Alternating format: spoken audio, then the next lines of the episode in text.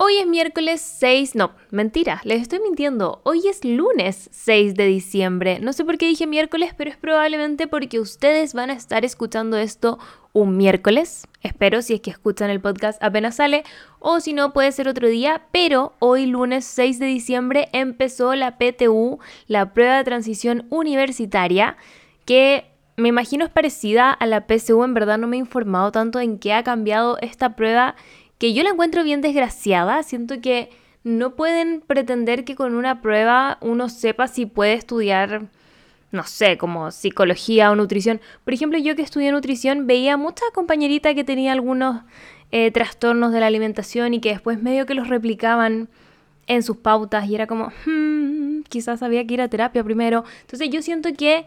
Em, las pruebas no determinan si es que tú eres bueno para lo que vas a entrar a estudiar, por lo tanto me parece bastante como mediocre la forma de medir si es que tú eres apto para una carrera, sobre todo porque hay gente que tiene tantas aptitudes positivas y de repente, bueno, no le alcanzó el puntaje porque venían de un colegio X donde no les enseñaron tan bien lo que tenían que enseñarle para esta prueba, etc.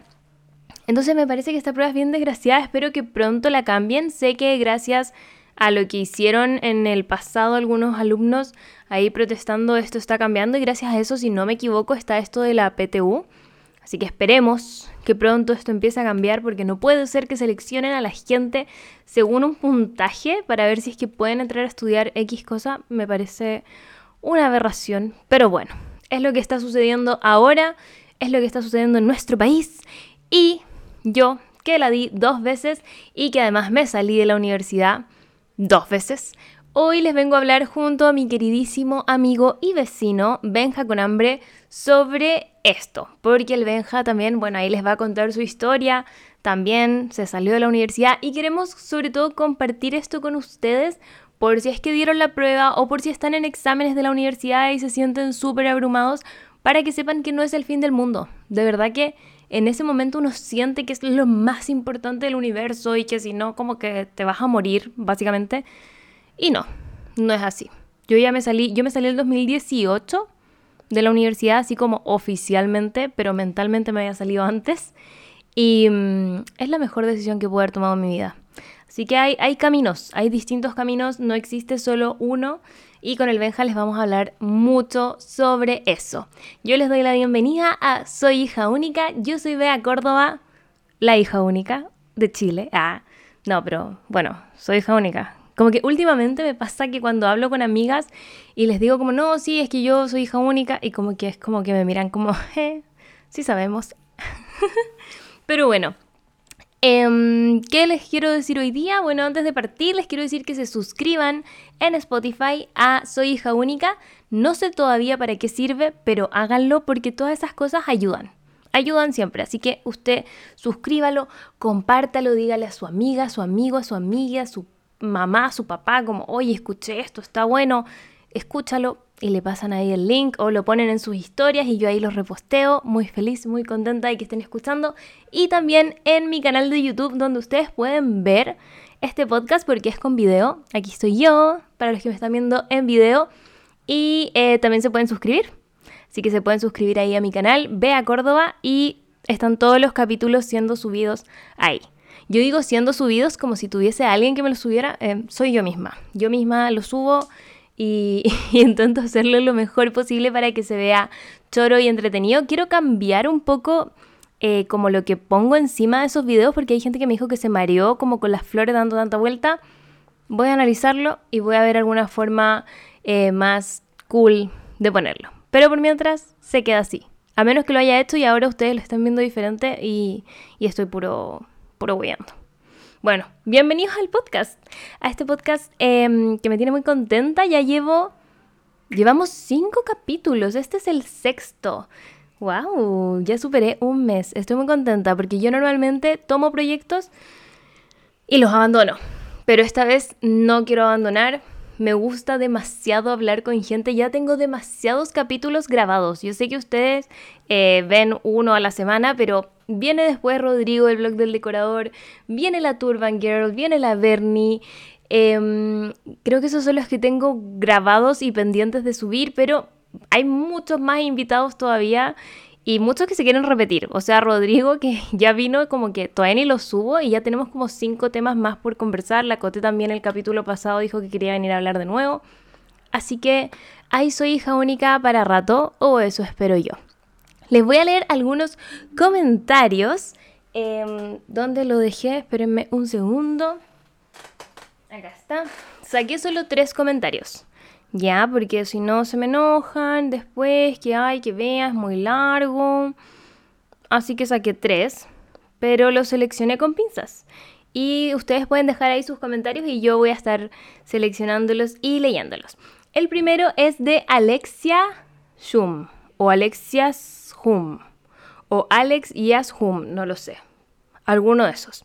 Y dice, obvio que hice lo que la Bea me mandó a hacer, jajaja, lo escuché en la mañanita por Spotify y ahora vengo al YouTube a dar más amor. Me encantan. Eso es lo que ustedes pueden hacer. Pueden em, ustedes escuchar en Spotify, porque me sirve harto que lo escuchen en Spotify, y después se van a YouTube y lo ven. Y entonces así, hay veces que cuando, al menos yo que soy muy fan de escuchar podcast, escucho podcast, pero no siempre retengo todo lo que dijeron porque me fui a cocinar algo o porque me distraje, alguien me habló, no sé qué. Entonces a veces los reescucho. Lo recomiendo. Hágalo con el mío. Eh, no, pero en serio, ¿por qué no? ya, el otro es de Bárbara C, que dice en YouTube. Hola Bea, mi primo tiene la colección completa de los duendes mágicos y este año decidió que cerraba la fábrica y ya no los va a pedir. Era mi misión todos los años comprarle el duende nuevo. Le regalé hasta el merch de toallas de playa. Tenía el bolsito como para pasearlos. Me encanta. Ay, me trapiqué, estoy como con la garganta seca. Pero me encanta este concepto de los duendes mágicos. ASMR de agüita. Mm. Perdón. Pero esto de los duendes mágicos me parece me parece como del K-pop. Me parece loquísimo, loquísimo. De seguro la persona que inventó los duendes mágicos le gusta el K-pop. No tengo pruebas, pero no tengo absolutamente ninguna duda. Y el tercer comentario que saqué esta vez es de Ale Soto que dijo, me encantó el... Ah, me enredé, perdón. dijo, me encantó el capítulo. Yo también quiero ir a la misa del gallo y nunca nadie me ha acompañado. Ja, ja, ja. Anda con mi mamá. Solo faltó la pregunta las preguntas finales a la Coté. Sí, se me olvidó hacerle el test a la Coté, mm, pero para la próxima. Eh, y la Ale también dice, y Chayanne, pues me extraña vea, si sabemos que la Navidad comienza cuando aparece Chayanne. He visto mil veces el reel de este año. Sí, eh. Yo no he escuchado, eso sí, sus canciones más que la de Pascua Feliz para todos, que creo que es esa. Y este año, claro, que con Falabella sacó su su campaña que sacan todos los años. Y yo fui al evento de Farabella y mi papá después me dijo como yo pensé que iban a llevar a Chayanne. Y yo creo que me hubiese, no desmayado, pues yo no me desmayo en general, pero hubiese sido demasiado sorprendente para mí. Demasiado. Yo creo que hubiese gritado, así como ¡ah! Mucho. Eso hubiese pasado. Em, bueno, ah, es que estaba leyendo mi bautita. Eh, creo que esto es todo por la intro de hoy. Ya he estado hablando harto rato. Les quiero mucho. Y recuerden el domingo 19 ir a votar uno para que no salga una persona homofóbica, transfóbica, que no cree ni en los derechos de las mujeres, francamente. Así que voten uno, voten Boric, porque todas las B son buenas. Está BTS, está Bad Bunny, está Beyoncé, está el Boris y yo. Ve a Córdoba. Eso, disfruten el capítulo. Besitos. ¡Mua!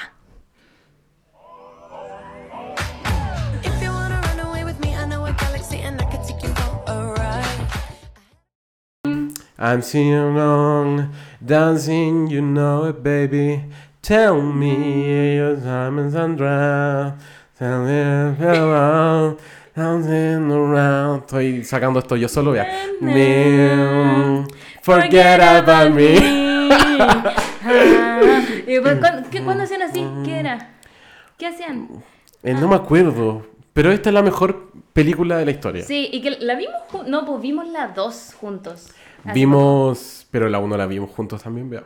Pero cuando yo no vivía acá. ¿Verdad?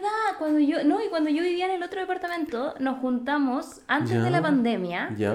y fuiste a mi casa y estaba la Fer y no sé por qué la Fer como que se fue y dijimos como, oye, veamos Pitch Perfect. Ah. Sí. Y vimos Pitch Perfect Yo creo que ese fue el momento en que nos dimos cuenta de que... En que nos dimos un que, beso. no, no, no, yo creo, no, más importante que eso, nos conectamos Sí, como en emocionalmente, alma, emocionalmente. Sí, como que tu alma y mi alma Eh, hicieron nos dimos así. cuenta que estábamos, sí, como una raíz que se... Un- Sí, como sí. un ADN. Y hicimos así. Ah, No, yo dije, ahí como que tú te das cuenta de quiénes son tus verdaderos amigos. Ah. es cierto. Oye, es voy a tomar un poquito de esto que me... Sí, toma por mientras. Benja, ni siquiera te he presentado. Ah, hola, ¿qué tal? Hola, estoy con Benja con hambre.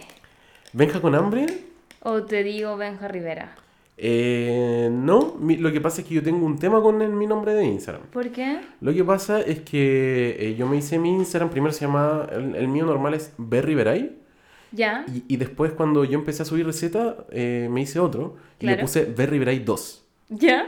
Y eso estuvo mu- mucho tiempo, y después fue como, no, ya, tenéis que hacer tu nombre como más, mejor, po. ¿Ya? Se te va a dar Más- más mejor el- chu- el cuestión encima. Chuta, perdón.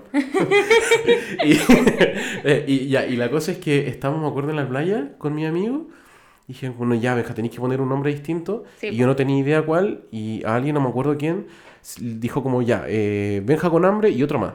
Y lo puse en Instagram, en Instagram como encuesta. Y ese fue el que más votado, el más votado y lo puse. Es que es un buen nombre. pero, es un buen nombre. Pero como que no sé si me gusta tanto. Pero ya no lo puedo cambiar. Sí, pues. Yo antes me llamaba mente de jengibre. Mente de jengibre, qué bueno que lo cambiaste. ¿Cierto? es que. Ya, pero tiene una historia, tiene una historia. ¿La cuento? ya, ya, ¿Quieres vale. saberla? Sí, quiero ¿No saber. sabéis?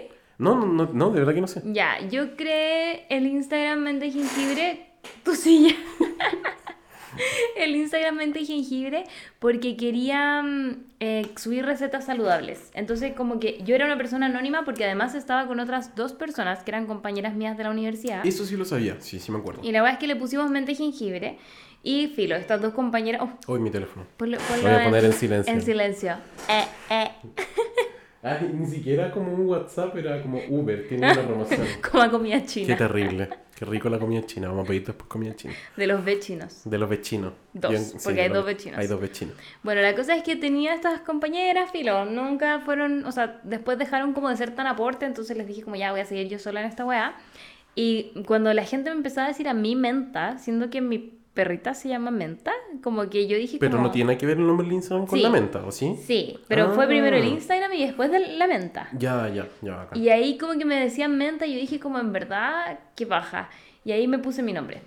Ya, me encanta. Yo sí que te lo podéis cambiar. Porque a mí todo el mundo me decía, ¿cómo se la va a cambiar si Aris conocía como mete jengibre? Y es como, no importa. Sí, pero- Como la Bernie también, que se llamaba Polera Perro y ahora Bueno, se llama sí, Bernie la Culiao. Berni cambió su usuario de Instagram. Me acuerdo. Bueno, Fue ah, polémico igual. Fue polémico. O sea, yo me acuerdo que había alguien, no me acuerdo bien quién, pero que trabajaba con marcas, qué sé yo.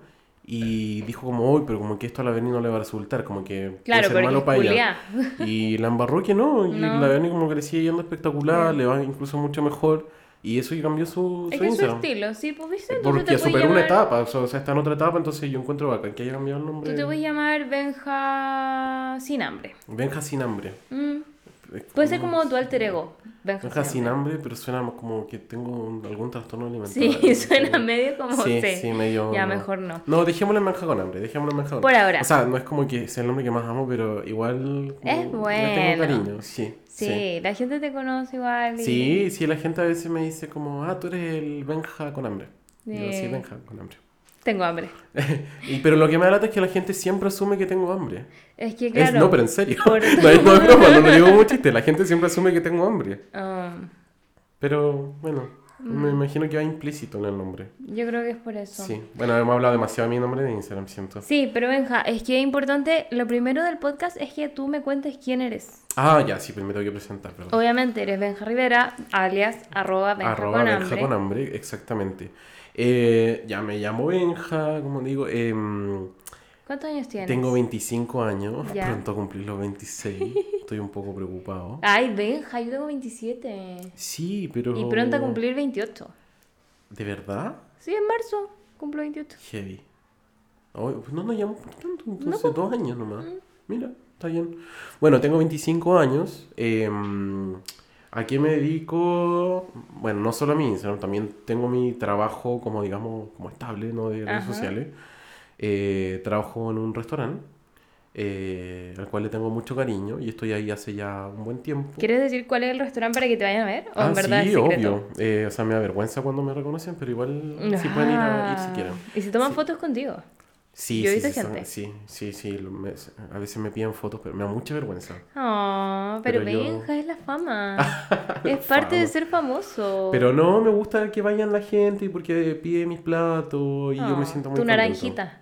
Mi naranja. tengo Que yo nunca la voy a pedir porque tú sabes que no me gustan las cosas con naranja. po- Qué terrible, Bea, Pero la encuentro hermosa. La aprecio desde afuera. Ya, nada así como, el- como arte Sí, estético. es un arte, pero Sí. no lo voy a comer porque no me gusta la mezcla. Ahora, cacha que en, el- en un capítulo, lo voy a subir desordenado, así que no importa, pero ya grabé con la Turban Ya, y ella me dijo que le gustaba el menta chips, como la Ah, mezcla ya, de menta sí. con chocolate. bien polémico esa mezcla. Como hay Muy mucha gente que polémica. o la ama o la odia. Ya, yo decía, no, yo la odio, la odio, la odio, la odio. y la cosa es que hoy día me comí una barrita que era de menta chips. Y la Mm. encontré increíble. Entonces dije como, creo que ahora sí me gusta. Así que puede ser, Benja, que Pero- debería probar tu naranja para Ya, ver si es que me gusta. Puede ser. Pero Porque o sea, que yo creo que nomás. mm, sí, a mí también me pasa lo mismo con el chocolate menta. Mm. Siento que chicos como que probamos cosas de chocolate con menta y probablemente eran Ah. malas y si uno prueba algo así como de calidad es como otra cosa.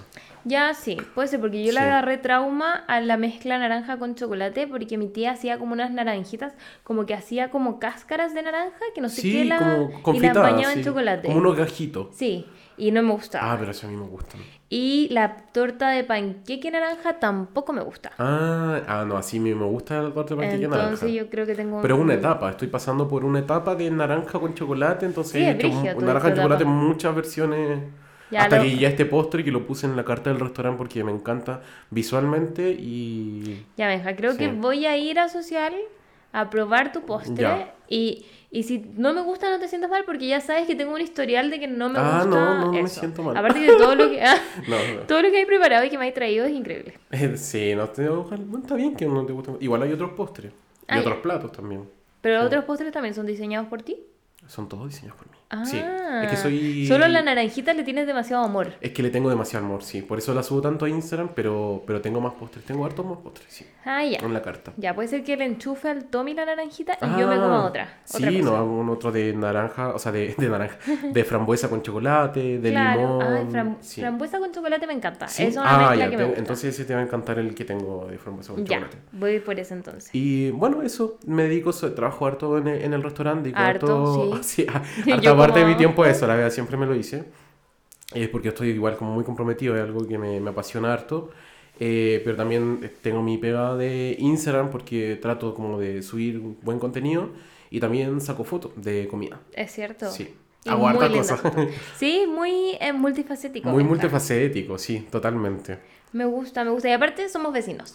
Y aparte somos vecinos, ¿hace cuánto tiempo ya, vea? Uy, em, somos vecinos. Yo creo que dos meses. ¿Dos meses? Dos meses, Sí. justo. Un poquito más de dos meses. Yo llevo como cinco meses viviendo acá y tú dos. Y yo dos meses. Oh, ¿verdad?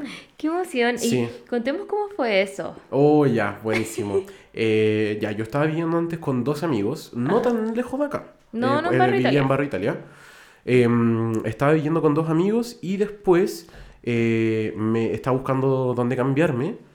Y fue como un momento medio de desesperación, ¿cierto? ya? Es que Sí. igual tengo la tendencia a, a hacerme como más problema, agrandar las cosas, entonces me desesperé un poquito y fue como, no, ¿qué voy a hacer ahora? Ya. Porque necesito cambiarme. Pero que igual y estaba ahí como abrumado. Como que por hartas momento, cosas, sí, sí. Eran como hartas cosas juntas. Eran hartas cosas juntas, pero me, me acuerdo que vine a verte eh, y, di- te conté, vea, como estoy buscando Sí. dónde cambiarme y tú me dijiste como, ah, pero a lo mejor como que hay algo algo donde acá. vivo acá. Y en ese momento lo vi como algo súper poco factible. Sí. eh, y Porque justo- además era como muy random. Y yo literal Sí, pregunté po. como por WhatsApp del, del edificio, como, hola, ¿alguien arrendará un departamento acá? Y justo alguien te dijo que sí. Y fue como, Yes. ya, eh, me diste el número, eh, fui- vinimos con la corredora a verlo y ¿Cómo se llama la corredora? Sandra. La Sandra. La Sandra. Amo a la Sandra. No sé si la Sandra vea esto, pero la amo porque es demasiado amable. Oh. Sí. Espero que esté, esté muy bien. Y bueno, eh, me mostró el departamento, me encantó. Y después yo te vine a ver. Es- después de ir a ver el departamento fue- subí. sí, Subí sí. al... Y tú estabas ahí como, como sí, me gustó, pero estabas como muy todavía con la duda igual, como de... Claro, sí, que fue como que... mm, Era la primera vez que lo veía y aparte, uno La- no se decide a la primera. Pero es que la cocina es bacán. Para mí Sí. la cocina es súper importante. Igual tú ya la habías visto, pues, ya he venido para acá a la Claro, mía, sí, po. y son iguales. Y son, son iguales, solo que son como opuestos, espejo. Eh, pero me encantó la cocina y en verdad me encantaba como el departamento y dije como no, igual es como arriesgado, es como un compromiso igual, porque uno cuando arrienda, que es primera vez que yo arriendo así como solo, Claro. eh, uno tiene que tomar un compromiso por una cantidad de tiempo y que yo no tenía idea porque era muy ignorante al respecto. Dije como ya, y tú me convenciste, pues vea. Yo me acuerdo que te empecé a hacer un tour, como que salimos a hacer un tour de todas las instalaciones del Sí. edificio. Y como mostrarte así como puros beneficios, así Sí. como el gimnasio, La piscina. las áreas verdes, Sí. todo, todo. Y igual a- hace rato que no subimos, pero nos gustaba ir a la azotea, ¿te acuerdas? Sí, Deberíamos sí. empezar a hacerlo de nuevo. Sí, pues sí, ahora está exquisito. como Aparte van a abrir la piscina. Ah, el 15, ¿no? El 15, sí. qué emoción. Sí, yo me voy, voy a ir a las 4 de la mañana y voy a bañarme ahí desnudo. Desnudo. Desnudo. Ya, me parece Sí, bien. y voy a hacerme fotos, pero esa es para otro Instagram que nadie para conoce. OnlyFans. Eh, no, ocupo Just for Fans. Ah, yo. ya. No, mentira. Eh. la gente creer que... La gente buscándote, como Sí. Benja sin hambre. Venga sin hambre. Venga al desnudo.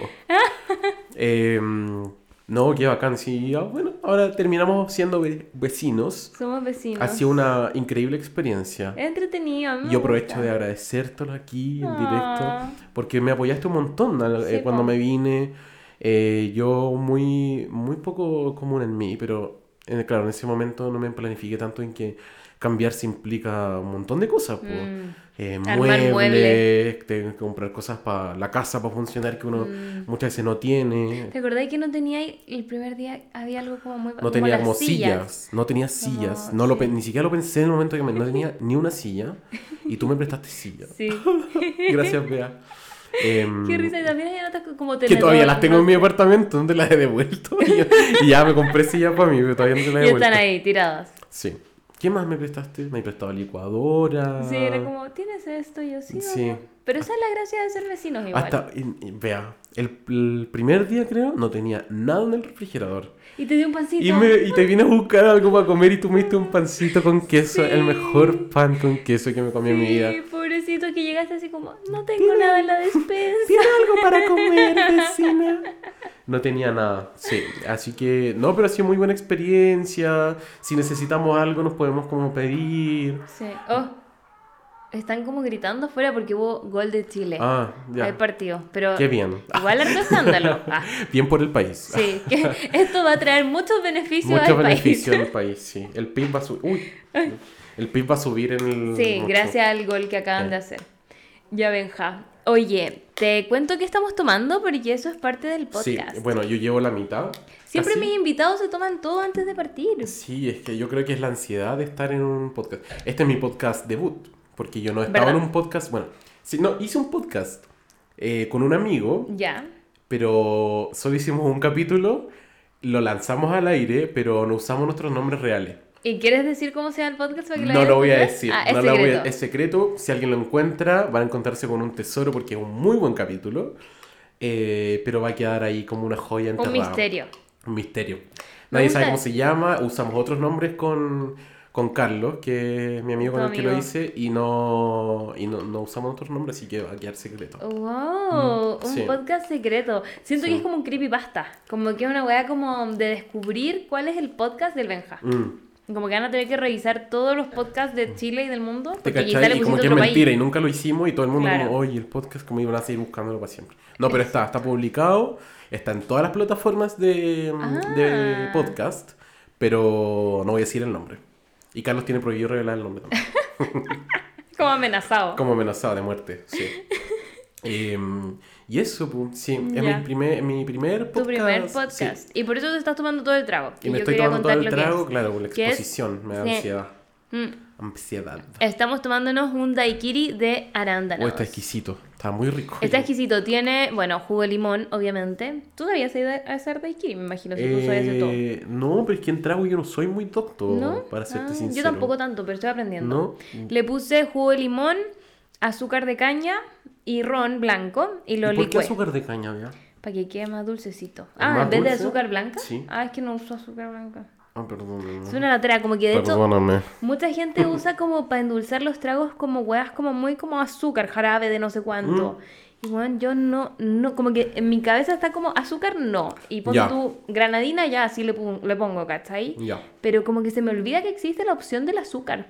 Ya, como que no lo tiene incorporado. no, nomás. onda se me olvida que existe el azúcar blanco. Pero, Como ¿cachai que, por- pues ya, yo hago postre, entonces Mm. ocupo azúcar, pero así como que en mi día a día yo no le echo azúcar a nada. No, ¿cachai? Como que a mí se me olvidó. Entonces, bueno, le puse azúcar de caña, que es la que soy yo. Ya.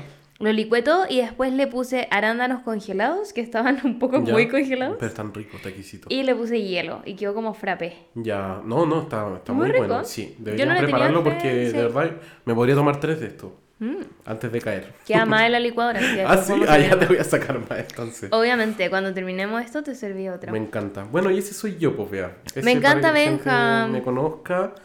Eh, Tengo mi Instagram donde subo recetas. Trato que sean recetas entretenidas, con fotos bonitas. Son preciosas. Ay, gracias. Sí, Son trato de ponerle harto color para las fotos. Toma tiempo, pero me siento muy conforme con los resultados después. Vale la pena. Totalmente. Oye, Benja, pasemos al tema de hoy. Uh, Es denso. un tema, sí. Pero muy entretenido. Es que, ¿sabéis qué? Yo, este weá lo he hablado 100.800 veces. Como que en cada. Porque yo tenía otros podcasts antes, como Ya. que y en Instagram y en YouTube.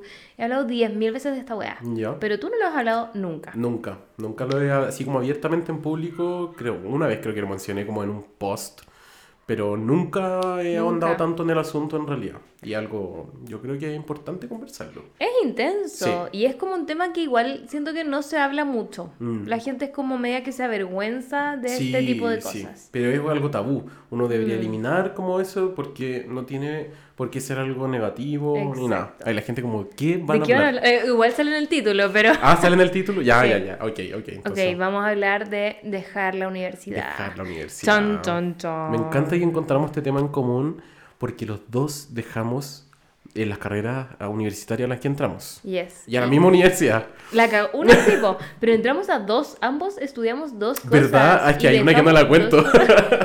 Como que no la tengo en mi... incorporada en mi Ya, chip. pero tienes que incorporarla. Tengo, no, aparte- sí, es importante igual decirlo, es Sí, importante. hoy estoy, uy, chuta, en mi silla gamer y me, me enchoqué. Oye, Benja, ya. Primero quiero hablar como de lo primero, lo primero. Ya. Elegir la carrera. Uf. Onda, así vámonos muy para atrás, como el preu, o si hiciste preu, cuando diste la PSU, en qué estabais pensando. Uy, ya. Quiero saber todo. Como Mira. porque- primero cuéntanos qué. No, primero cuéntanos eso. ¿Sí? Ya. Eh, en, la, en el colegio, eh, igual yo siempre como que tuve mucha presión respecto a la universidad. Ya. Como desde chico, como es muy importante, como entrar a la universidad a una carrera como buena, entiéndase como buena entre comillas, porque eh, son las que s- uno cree que son más, Claro, más las que te dicen rentables que de son repente, buenas. claro, como ingeniería, medicina, Mm. ese tipo de cosas.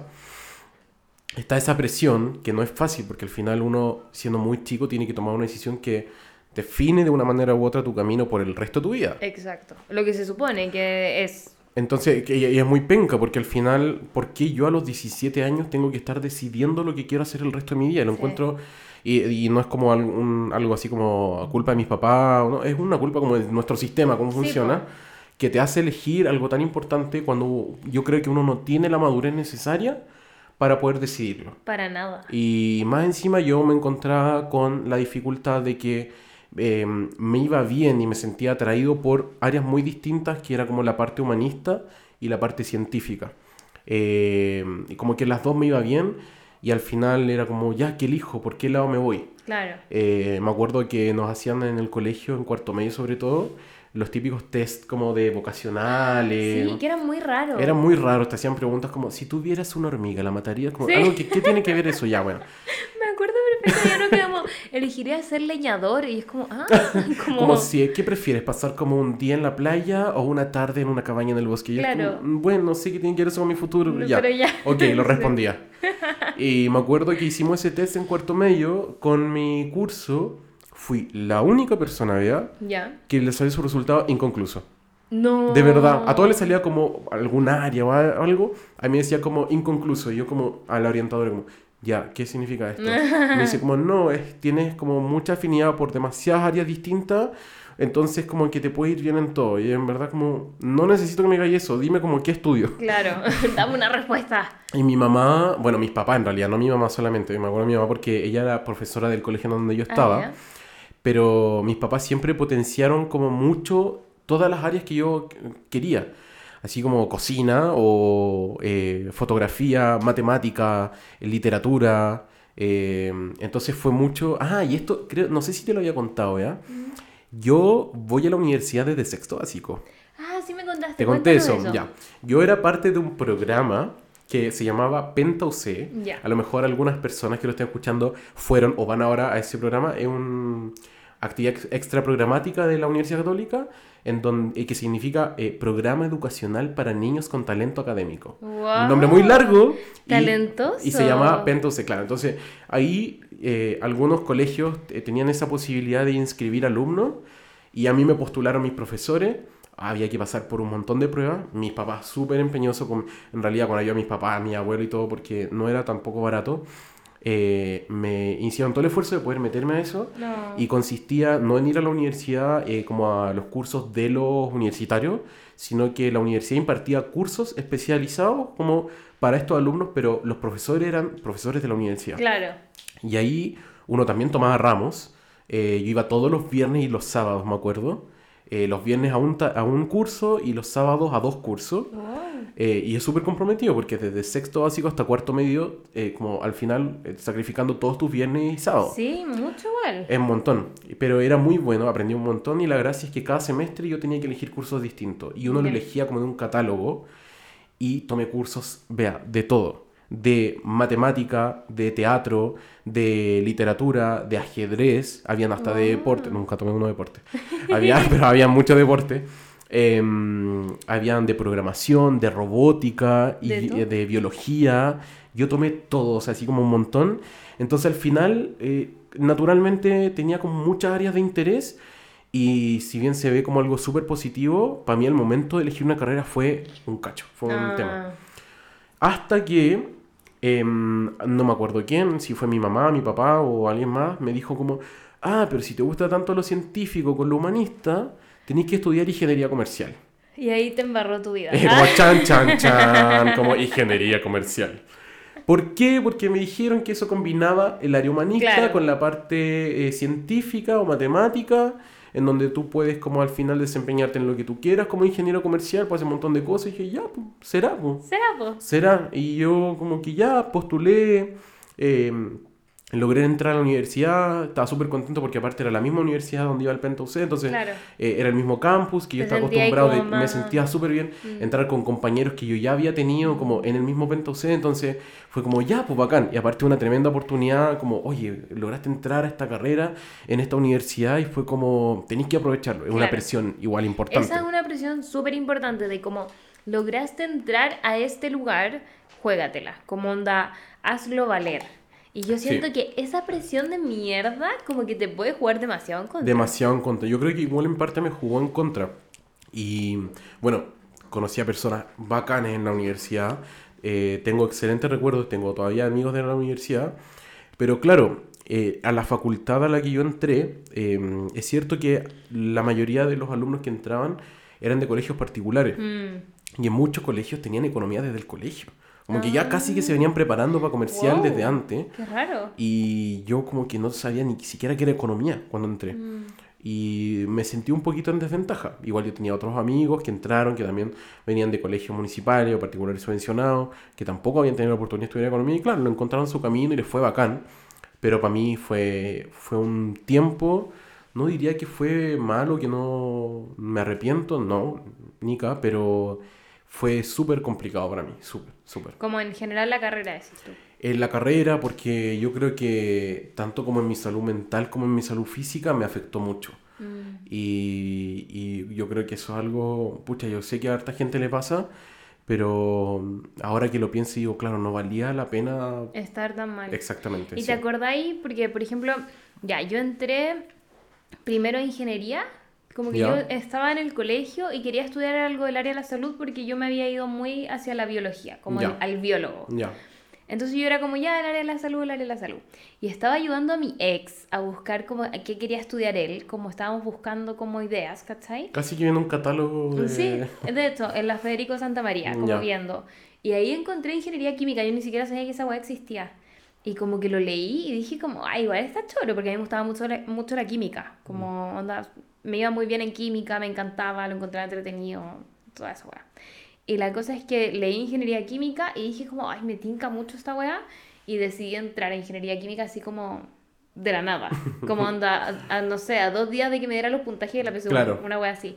Y literal, como yo, muy de película, como muy main character. Ya. Como onda, escribí un papel que decía, voy a estudiar ingeniería civil química, porque se llama la wea. Está ahí como decretándolo. No, no, y se lo tiré por debajo de la puerta de mis papás porque estaban durmiendo. Y lo leyeron como en la Ah, mañana. ya, main character, Espérate, claramente sí. Y guardaron ese papel. Y yo creo que lo tienen hasta el día de hoy. Onda, ese nivel.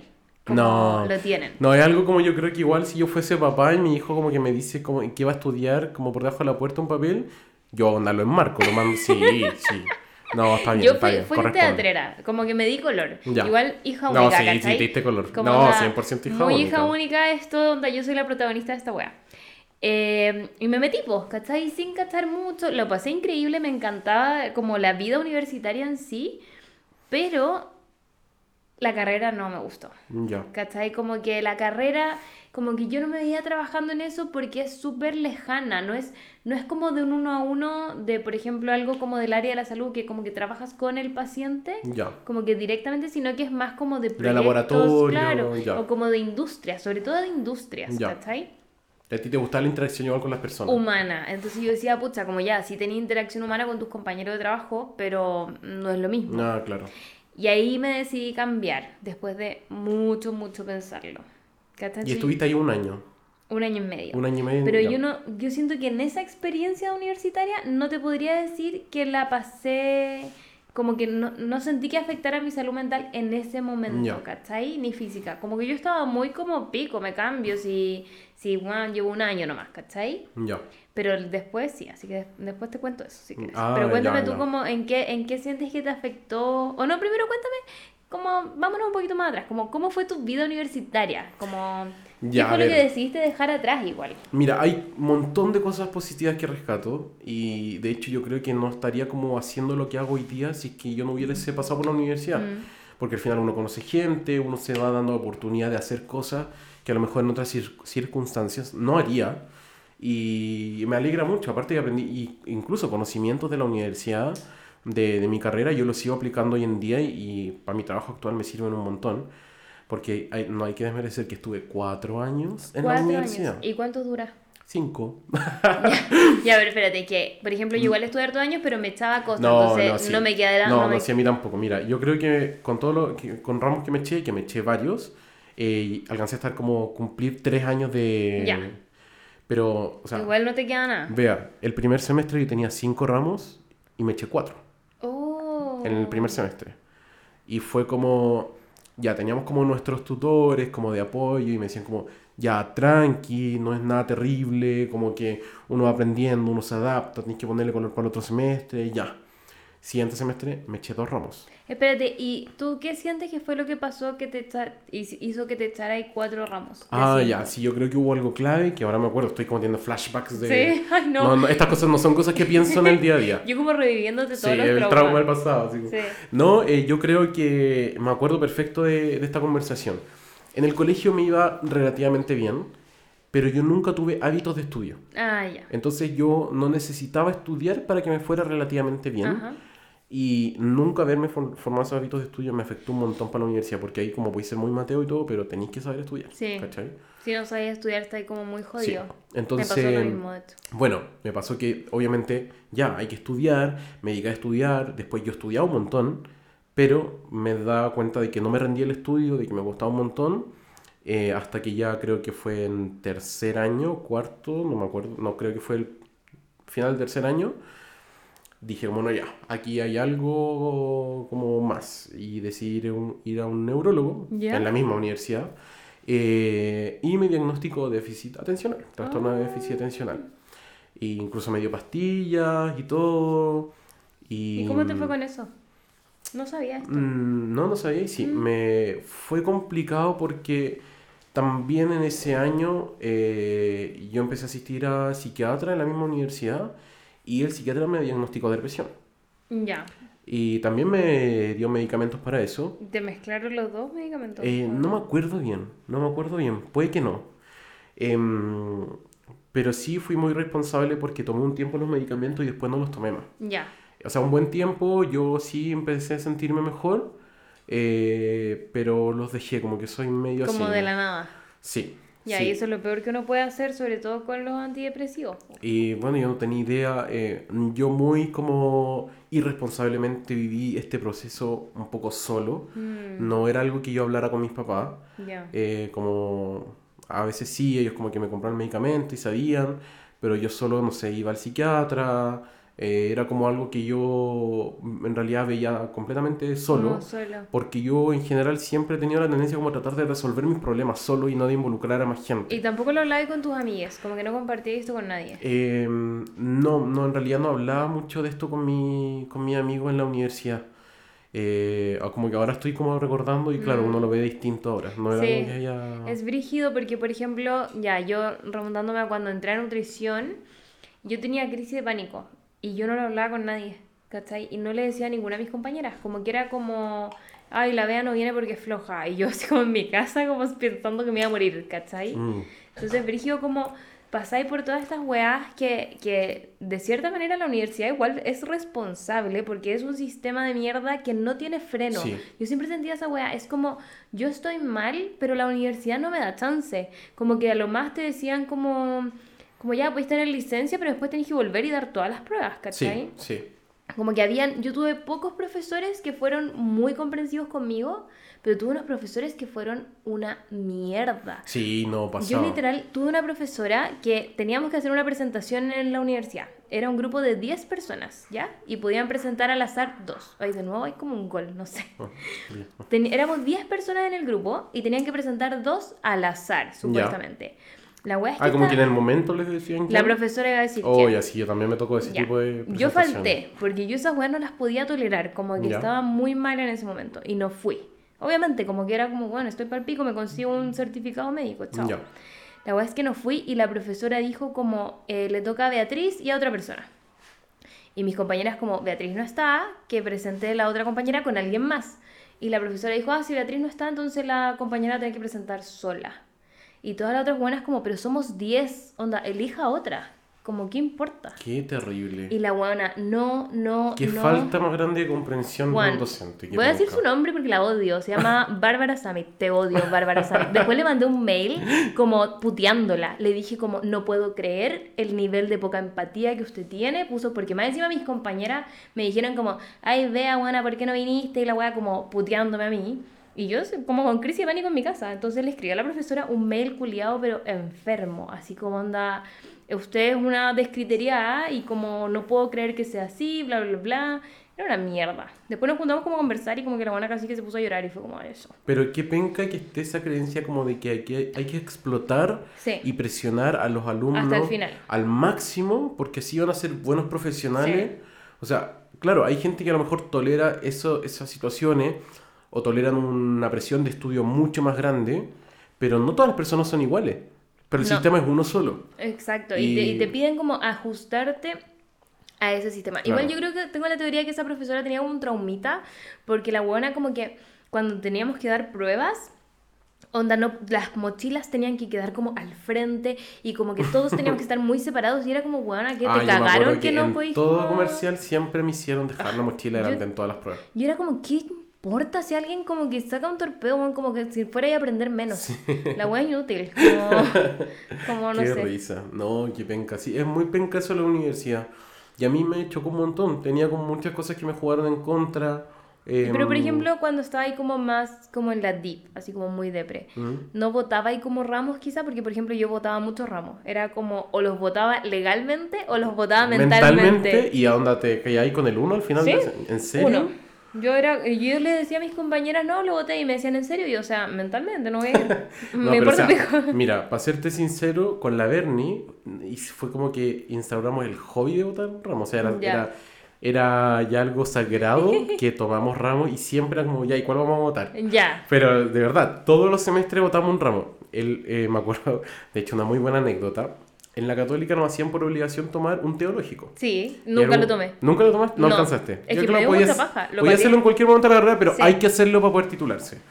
Y ya resulta que está conocido como que hay teológicos más fácil que otros, porque Sí. como obligación tiene que haber una carta, una carta, una variedad muy grande de cursos. Y obviamente está como el secreto a voces como en los grupos de Facebook, como cuál era más fácil Eh. y todo. Y resulta que, claro, justamente un semestre alguien preguntaba como teológicos fáciles, los, los cursos pasta, Claro. y nombraron uno y dije, ya, este voy a tomar. Era en Casa Central. O sea, Ya. yo dije, como ya, por tener un teológico fácil me doy. El pique. Pero el pique de ir a Casa Central en vez de estar en San Joaquín para poder tomar ese, ese ramo. Resulta que ese semestre, al parecer el profesor se enteró de que su curso era conocido porque era fácil. Entonces hicieron la primera prueba y 70% del curso tuvo un 1. No. Un uno pelado. Y tú estabas dentro de ese Obviamente, 70%. estaba dentro de eso y tuvo un 1 pelado. Y yo dije como, y eran solamente tres evaluaciones en el curso. Una prueba, segunda prueba y el examen. Entonces eso era valía el 33% del curso. Mm. ¿Qué significaba? Que yo para poder pasar el ramo tenía que sacarme, por ejemplo, no sé, un 7 en la segunda prueba y después un 4 en el examen. O sea, dije, no, Jamás. chao. Fui a tres clases y voté el ramo. Pero lo votaste real, como No, por- lo voté real, lo voté Ah, real. ya, sí. Nunca voté un ramo mentalmente. no. Ay, yo sí, tantas veces. Pero- Era- igual era gratificante. Pero me eché muchos ramos con 3.9. Eso fue muy penca. Ah, ah, no, es que, ¿sabéis qué? Yo igual creo que yo tenía un tema con, con la frustración que prefería echarme el ramo con un 1 que saber que iba a terminar echándomelo con un 2 o con, con un 2.5 o con un 3 porque daba las Es que pruebas después a puedes media. decir como no, es que por un tema así como administrativo no puedo hacer el curso. Y claro, que con un 1 por un tema, pero Sí. es como que No. alguien va a decir como no, sí, algo Sí. más pasó. Sí, o sea, es que igual efectivamente algo más pasaba porque yo no iba, ¿cachai? Como que no iba más. Y era como... Mm. Pero era porque a mí me costaba mucho dar las pruebas. Como que ponte tú, yo llegaba a la prueba y no podía leer. Era como que la, no leía. Como que estaba el texto y yo Ya. lo veía y no entendía. Como que no, no leía, ¿cachai? Porque estaba como en mis weas sí mentales, entiendo. ¿cachai? Entonces... Yo respondía onda como que muy rápido, era como ya, esto, esto, esto, esto, esto, esto, tomé, chao, onda, cinco minutos. Bueno, sabéis que también pasó con mi sistema de evaluación en la universidad, que era muy competitivo, porque había muchas pruebas que estaban hechas para que uno no alcanzara a terminarlas. Eh, era como excesivamente largo la cantidad de ejercicio. ¿Y por qué era competitivo? Porque al final la nota más alta la obtenía el que eh, había tenido el puntaje más alto de todo el ramo. Ah. Entonces ya, el 7 era para que el, el que tuvo el puntaje máximo. No, es- estaban realmente hechas para que uno no alcanzara a terminarla. Y al final eso te hace ser súper competitivo porque tú estás como, ya, como que voy acá, pero ¿y cómo ir al resto? Claro, ¿Cachai? te comparáis con los demás. Y uno está como viendo al lado y estamos todos con la calculadora así, haciendo un montón de ejercicio. ¿Qué paja? Fue, sí, es que eso lo tenían en hartos ramos y es súper, súper penca. Eh, Que yo siento que, hablando obviamente desde... Yo siento que tú odias la católica, ¿no? No, es que ponte tú en el tema de la salud mental. ¿Te ayudaron? Porque la, para mí no ¿Sabes fue qué? tan bueno. Para mí sí, yo sé que para ti no fue bueno, pero cuando fui ponte tú al psiquiatra, fui al neurólogo, después estuve en un, no sé si te había contado, en un grupo de apoyo a la diversidad sexual. No, ay, Benja, tú aprovechaste como todas las cosas de la universidad. No, yo le saqué el jugo al máximo y sabes que todas fueron mm, como siento buenas experiencias. Ah, ya. Y aparte, la los mismos compañeros míos, los alumnos y todo, eh, yo siempre me sentí súper acompañado en la universidad. Entonces, en ese Pero sentido, para mí no fue penca. A mí me, me llama mucho la atención cuando me decía eso porque yo entraba a comercial y era como... Como el planeta de los zorrones. Eh, sí, pues que, hay, bueno, ya un edificio distinto, pero ese edificio que yo estudié eh, era como un mall, estaba Sí. diseñado como un mall. Como Onda, y literal como que cada sala la hizo como una empresa. Sí, Como, cada sala tenía, su, como- tenía una marca. Sí. Está la sala Coca-Cola. palpico. la Yo a veces tenía, Copec. tenía clases ahí y era como ya, la, sana, la sala de la minera no sé cuánto. Sí. Y era como, Y, ¿qué y- y- no solo el nombre, como que tú entras a la sala Coca-Cola y habían como cuadros con botellas de Coca-Cola. De verdad, sí, yo me acuerdo perfecto. Pero qué Em, raro. Pero... Muy comercial. Muy comercial, pero ¿sabes que no? Yo creo que igual hay un prejuicio ahí. Es cierto, hay un montón de gente que es muy como... O sea, hay harto zorrón. Mucho, pero, ¿sabes? pero hay muchos son buena onda, también Ah, creo que hay que quitarse el Pero hay mucha gente, sí, muy penca, eh, muy facha también, como que no está... Pero, eh, Ya, pero hay mucha lo- gente muy aterrizada, muy amable. y Yo de verdad que siempre eh, me sentí súper acompañado y la gente que conocí eh, en verdad era muy buena onda, Mm. siempre, oye, ¿cómo hay estado? Y te hablaban y me invitaban a cosas, Ah, me invitaban a carretear y yo como, oye, es que no puedo porque vivo lejísimo. Y no, nada, pero tranqui, te quedas a dormir acá. Eh, Mm. Ah, ya, yo de verdad siempre me- sí, sí, para mí en ese sentido súper bueno. Qué bueno. Bueno, yo en verdad pensándolo con perspectiva, mis compañeras, no sé, pues éramos 60, ponte tú, no sé cuántas éramos en verdad, pero solo era un grupo como de cinco personas que eran una basura, como onda muy, muy, muy, muy de, de derecha, ¿cachai? Como onda eh, que los gays son, están enfermos, que... A eh, ese nivel, onda, en pleno que- siglo XXI. Onda, que no se den besos las, los heteros tampoco. Ah, ya. Onda, ¿cachai? Igual apoyo eso. Ah, Era como que, que una estaba en un matrimonio de dos personas hetero, claramente. Y, y los buenos se dieron un beso como de "Eh, el beso. Y la buena dijo, ay, qué asco. Como en el matrimonio. no, ya esa gente que le han hecho mucho daño en su vida igual. Onda, literal estaban casados. O ponte tú, esperaban hasta el matrimonio para tener sexo. Onda, Heavy. si no lo hacíais, o sea, no, si no esperabais, como que, weona, ¿cómo? ¿Cachai? Onda, ¿por qué estáis haciendo esa wea? ¿Cachai? Onda, Mm. no. Todo, todo lo que está mal era persona. Y eran, eran pesadas weonas, eran como desagradables. Pero tú te ves forzada a interactuar con estas personas porque, ponte tú yo en la universidad, claro, yo sabía, todos sabíamos eh, perfectamente que eran como gente como trash. Claro. Y en mi misma sección cuando tú entras y como que sabí, Mm. ¿cachai? Al tiro, después con el tiempo no sé, te vais dando cuenta, pero No como que simplemente no interactuáis con Es esa que me persona. pasaba que como nutrición era un grupo, era, era chico, eran 60 personas y no habían tantas generaciones, como que igual te tocaba interactuar, Ya, ¿cachai? ya Quisiera yo entiendo. no. Quisiera yo no, como que tenía que hacer grupos, ¿cachai? Había una que teníamos apellidos como medio seguidos, entonces nos tocaba en todo. Ah, ya, entiendo, entiendo. Sí. Sí, por mi ejemplo- generación eran 300 personas Ah, por ya, pues, no, acá son 60, ¿cachai? Mm. Entonces era muy poco, siempre estaba ahí interactuando con las mismas personas. Ya, ¿Cachai? Y medio que, claro, tenía ahí que conocerlas. po. Te sabías los nombres de todas, ¿cachai? Sí. O de la mayoría. No, yo también me sé el nombre de toda mi generación. Pero ¿De los que hay como- 300? Sí, sí, en Ay, general sí. verga, guau. No, no, o sea, no a los 300, pero como que todos como... Bueno, es que son nombres más o menos parecidos. Eh, no, no, pero en general como que ubicaba ya todo lo de tu generación que no hablar y como que cacháis de nombre. Ah, buena. Pero sí, pues no, no. Pero mira, igual es importante porque si bien en mi caso fue una buena experiencia, hay gente que no es buena experiencia. No, pues yo y eso te afecta un montón en tu transcurso en la universidad. No lo vayas a vivir tu carrera de la misma forma. eh, si tenéis como problemas con el resto, como para Mm. relacionarte, eh, o es complicado el ambiente, Claro. a que te sentáis apoyado como ya estudiemos juntos, Mm. oye, no, yo te ayudo con esto. Sí. O sea, yo tenía mi grupo de amigas claramente y todo, pero es que yo siento que yo comparaba mucho la experiencia de la primera universidad en la que estuve con la segunda. Ah, no era la misma. No, pues yo primero estudié en la Federico, después Ya, entré a la Católica. ya. Y en la Federico era todo carrete, como que era onda todos los días, no, no todos los días, pero carreteábamos, no sé, dos veces a la semana y onda muy así como a las 4 de la tarde y lo pasábamos increíble y estudiábamos todos juntos, éramos como un grupo Qué grande bacán. y era como ya hoy día nos quedamos en la biblioteca y, y después algunos se echaron ramos, yo incluida, y otros no. Pero igual estudiábamos como en la misma Ya. biblioteca, entonces estábamos como constantemente compartiendo, ¿cachai? Pues entonces te quedó muy alta la vara como Me la yo siento eso, Ya. porque era full como, como también, bueno, en esa universidad la gente era más de izquierda, ¿cachai? Habían como asambleas, como habían bloques protegidos para los alumnos. Ya. Entre las, los martes y jueves, entre las 2 de la tarde y las 4 y media, creo, no, se podían hacer clases. Ni pruebas tampoco. No, solo se podían hacer cosas deportivas, como talleres, Ya. y asambleas y cosas artísticas. Mira. Entonces teníamos ese rato como dormíamos siesta, tomábamos pilates. Bloque protegido, que Era increíble, era increíble el bloque protegido. Qué Como que bacán. alguna gente lo encontraba una mierda porque te tenía que quedar hasta más tarde, porque tenía ahí ramos más tarde, ¿cachai? Ya. Entonces sí, a veces era una lata, pero a veces no íbamos al mall. Ya, qué bacán. Qué bacán. ¿cachai? Y después llegué a la católica, donde nadie hablaba de política. ¿Y a ti te gustaba igual la- como No, eso un poco? no, yo de hecho en la Federico yo era casi que la facha, porque me importaba Ah, un pico. ya, en ya. ese momento yo era una huevona culia que vivía como una burbuja. Ya.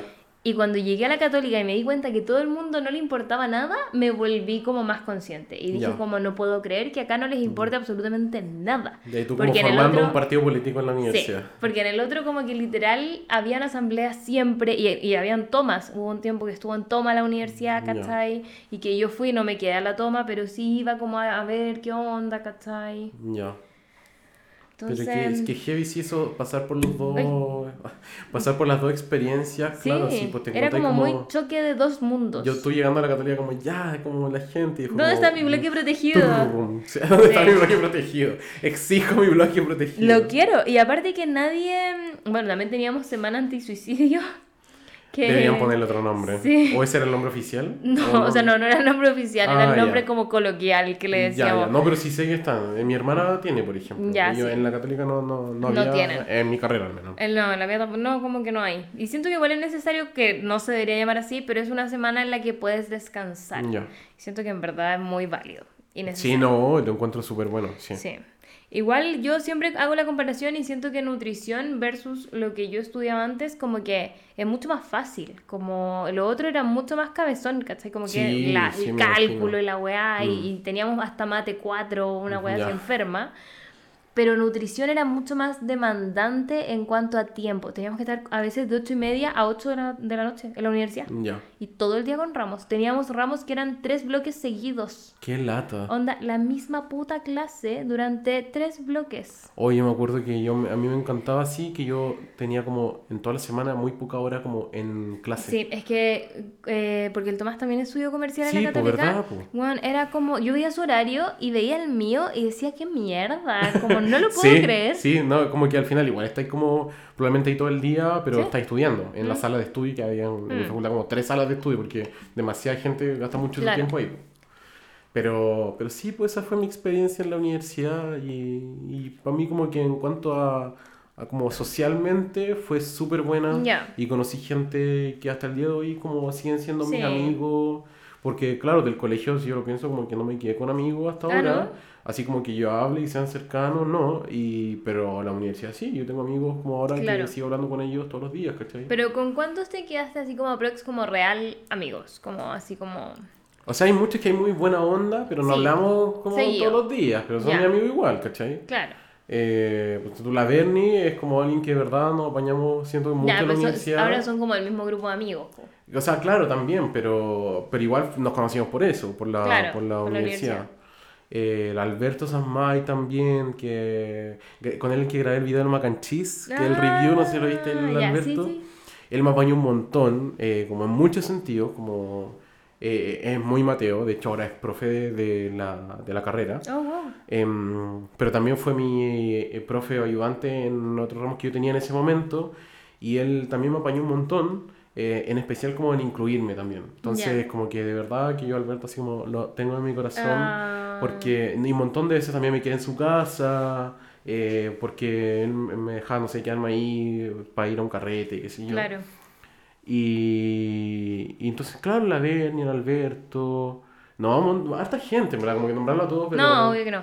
Pero oye, Benja, y es que a mí me pasó algo brígido en la católica y era que sentía que no había como vida universitaria en la universidad. Como que no habían como carretes como seguidos dentro de la universidad. Ah, bueno, no, sí, no yo podíais creo... sacar una chela de la nada en el patio. Como en la Federico podíais hacer eso todo el Sí, rato. ah, Onda, no, literal acá- tomábamos vodka como en el patio. O sea, se hacían muchas cosas que no eran tan casuales, pero al menos en mi carrera. Es que no eran casuales. ¿Cachai? sí. Como que igual mi facultad estaba como un poquito aislada del resto de la universidad. De hecho, Ya. la entrada estaba como para afuera de la universidad, no Sí. estaba para adentro. Eh, y hacían como, trataban de hacer hartas actividades, sobre todo el centro de alumno y todo, pero era como medio forzado, Sí. siento, como que eran con marcas y era como activaciones, Sí. ¿verdad? Iban como las promotoras y claro, ahí habían como chelas, pero chelas auspiciadas muchas veces. Eh. Igual eran bacanes, pero no era como una instancia que se diera tan casualmente. No era como, Claro. ah, ya que como que nos quedamos después como A tomarnos una a cosa. tomarnos algo, como ahí. No, Ah. no pasaba en verdad. Había harto carrete, pero siempre eran como en las casas y era como con grupos de amigos. Claro, Mm. a mí yo eso fue algo que extrañé mucho cuando entré a estudiar a la católica, porque en el otro lugar era full carrete así, como onda, oye, el viernes nos quedamos acá ya, ¿cachai? Y cruzábamos a la Boti que estaba al frente, literal, al frente de la weá. Y comprábamos como el vodka más barato, pico, y tomábamos ahí como... Ya, pero entretenido. En el pasto de la universidad. Como que la universidad eran como dos edificios y entre medio había pasto. Ahora eh, hicieron un edificio gigante, así que ya no es así. Y en ese cerrito que había, tomábamos onda hasta las 11 de la noche y ¿En qué cada uno para su momento? Yo casa. digo como, ¿en qué? Porque a mí no me da ni el tiempo, o sea, yo como que me voy a estudiar y siento que todo el mundo igual como que está estudiando. No sé, las prioridades. Siento que es como, como en Estados Unidos cuando hay películas como universitarios Sí. que jamás están como estudiando, haciendo algo Sí. relacionado con la universidad, Sí. solo No. están como resolviendo asesinatos, así como- Acá, acá era literal como que te ahí como estudiando en la, en la biblioteca y de repente alguno decía como ya mejor vamos a tomarnos algo. Ya. Y ahí como que iba ahí saliendo, ¿cachai? Y eso. Pero Ya. por ejemplo, no sé, me acuerdo que para el 18 hacían la fonda y vendían terremotos a 500 pesos. Ah, pero en, en comercial también lo hacían, sí, como la Espérate, fonda. 500 cc de terremoto a 500 Medio pesos. litro a 500 pesos. Oye, ¿cómo ha pegado la inflación? Y ah? le echaban pisco, estos Ah. puestos de su madre. Juan, te tomabas uno de esa weá y quedabas, pero palpico. Yo no sé de dónde, eh, no sé, también teníamos carretes como de mechón, o sea, como, no se llama así, se llama como de novato, creo. No, Sí, novatos de la universidad. novato de la de la Católica. católica, sí. Ya, entonces puede haber sido mechón, algo así. Y la weá es que eh, cuando llegabas a la universidad, ellos te armaban un carrete y te daban dos chelas gigantes Ya. por persona, dos piscolas y dos hamburguesas. Y era como, eso era el carrete, y como, bueno, era increíble. Como, obviamente salí todo curado de ahí. Sí, no, pero igual Y era la semana novata. Sí, todo chico. Sí. Eh, Ah, pero la semana no fome. no, sí, no, pero es que había como una que era como de comercial, ¿cachai? Como mm. no, no de la universidad que había una, pero... ¿Como alianzas de comercial? Sí, sí, ha- habían alianza. Oye, yo lo pasaba bien en la alianza. Mm. Sí, yo me acuerdo que No, la que yo pasaba tuve bien. la mala cueva de que nutrición era muy fome. Ya.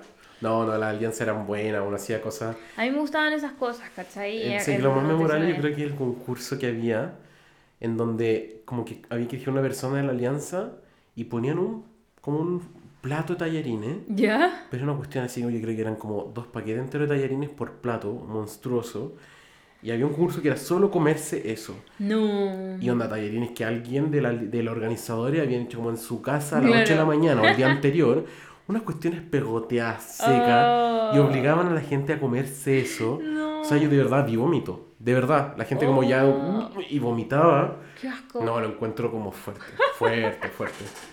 Qué fuerte, Benja. Demasiado fuerte lo encuentro. Ya, oye, pasemos a lo difícil ahora. La parte dolorosa. La parte dolorosa. Las primeras dudas. Quiero saber cuándo entraste allá a decir, ¿cómo sabéis qué? Creo que, que me voy a ir. Eh, mira, yo creo que cuando fue el tema como de la depresión o que me diagnosticaron déficit atencional, no fue lo primero que se me vino a la mente como, ah, ya me voy a ir. Ya. Eh, yo creo que después empezó el tema como, me van a echar.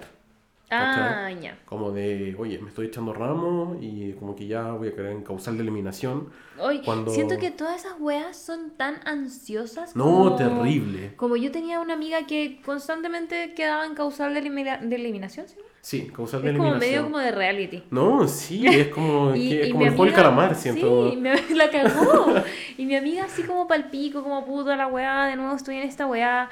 Y no era porque mi amiga fuera tonta, era porque efectivamente estaba con weas psicológicas, ¿cachai? Mm. Y entonces la hacían pasar por más mierda. Era como onda, ya tenéis toda esta mierda, ahora pasa por más mierda. Sí, no, y lo, lo, lo peor es que tú podías caer en causal de eliminación, significa que la universidad tiene derecho a echarte, Sí. pero después hay como una instancia de apelación Sí. en donde tú puedes como ir a hablar, explicar tus motivos por los que caíste en causal y te echaste ramos, em, pero la mayoría de las veces la gente se salvaba. Mm, Y como que ya la primera vez que caíste en causal, todos sabían que no te iban a echar por caer una vez. claro.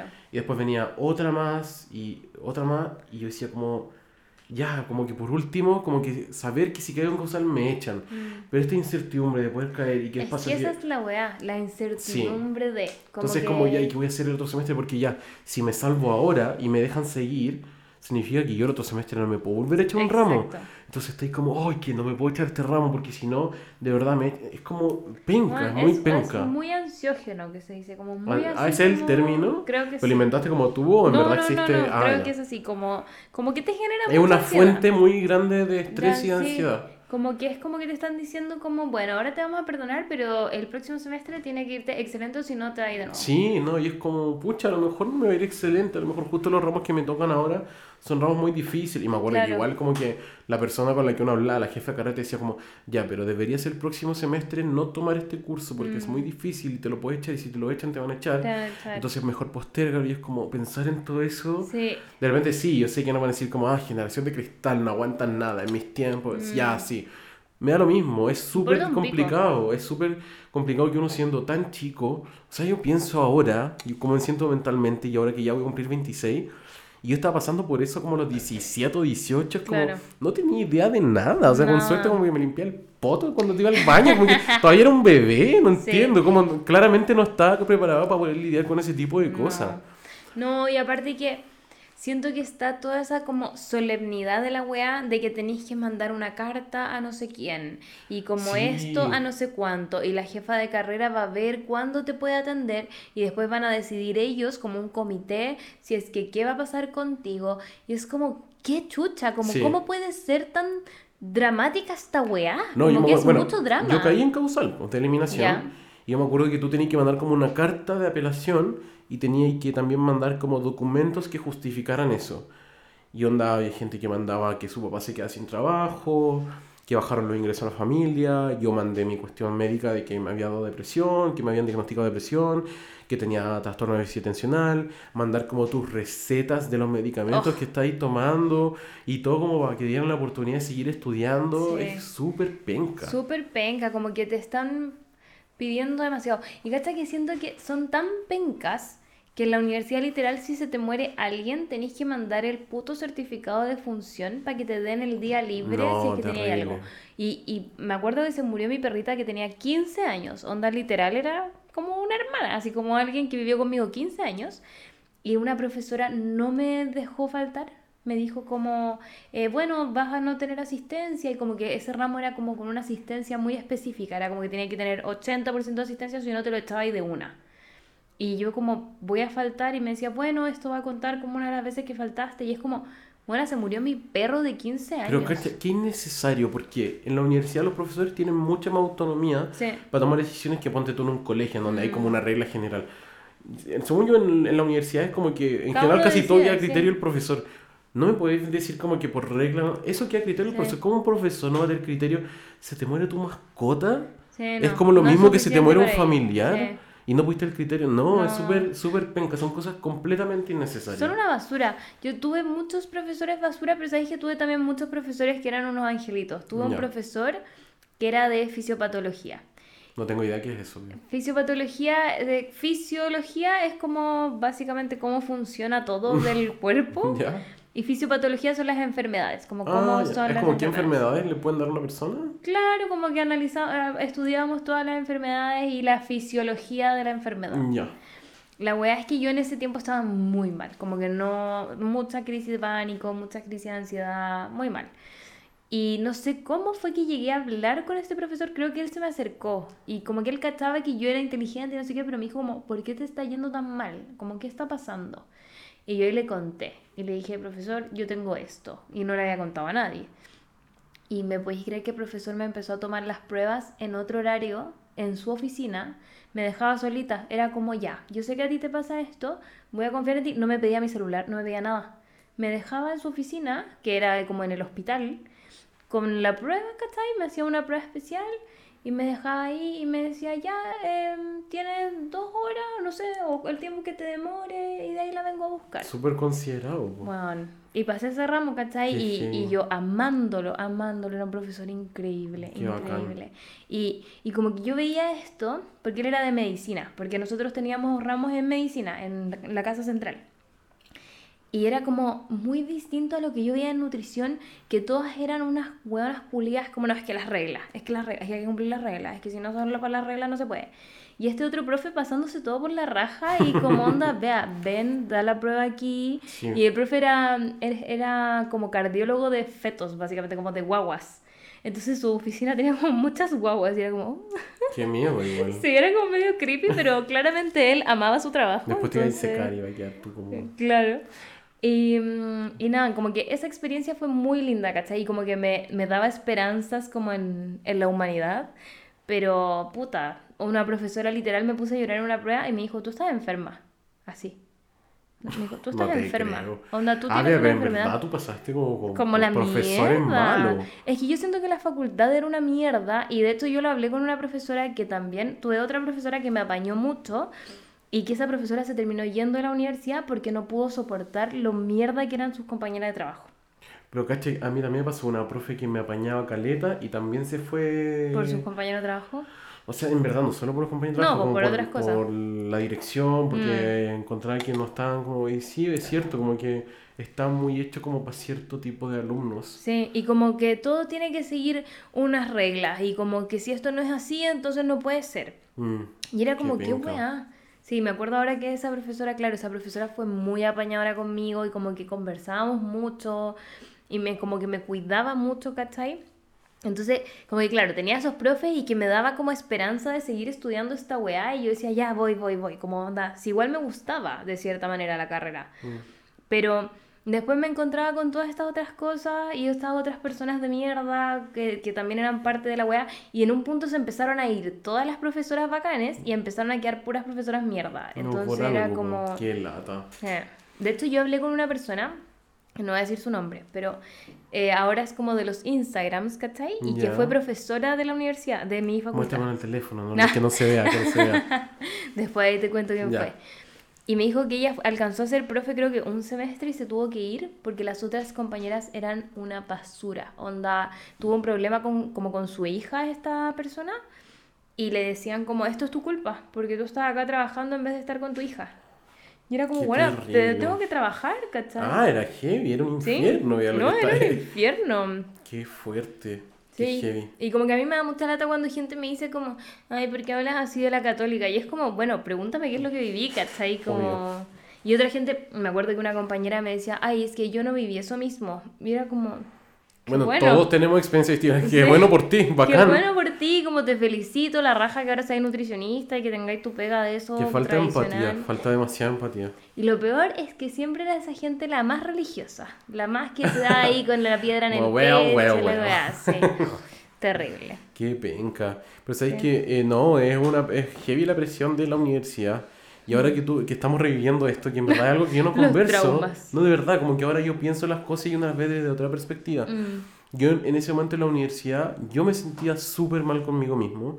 Y siempre he tenido problemas mucho de que me presiono mucho y siento que no soy suficiente en lo que hago. Ya. Y claro, uno dice, ve el lado positivo y dice, ah, es que eres perfeccionista. Ya, sí puede ser, pero eso también conlleva No, con que sí. tú estás constantemente sintiéndote decepcionado a ti mismo, inconforme, que te bloqueas de hacer cosas buenas que tienes la habilidad y el potencial de hacer porque te sentís menos. Mm. Y claro, yo ahora me acuerdo de la sensación de la universidad, yo siempre sentía que me lo estaba farreando por irresponsable. Mm. Siempre sentía que yo era como flojo, Que no daba lo suficiente, que el problema era yo, que, mm, que pucha que no le ponía el mismo color que mis compañeros, que no me esforzaba lo suficiente.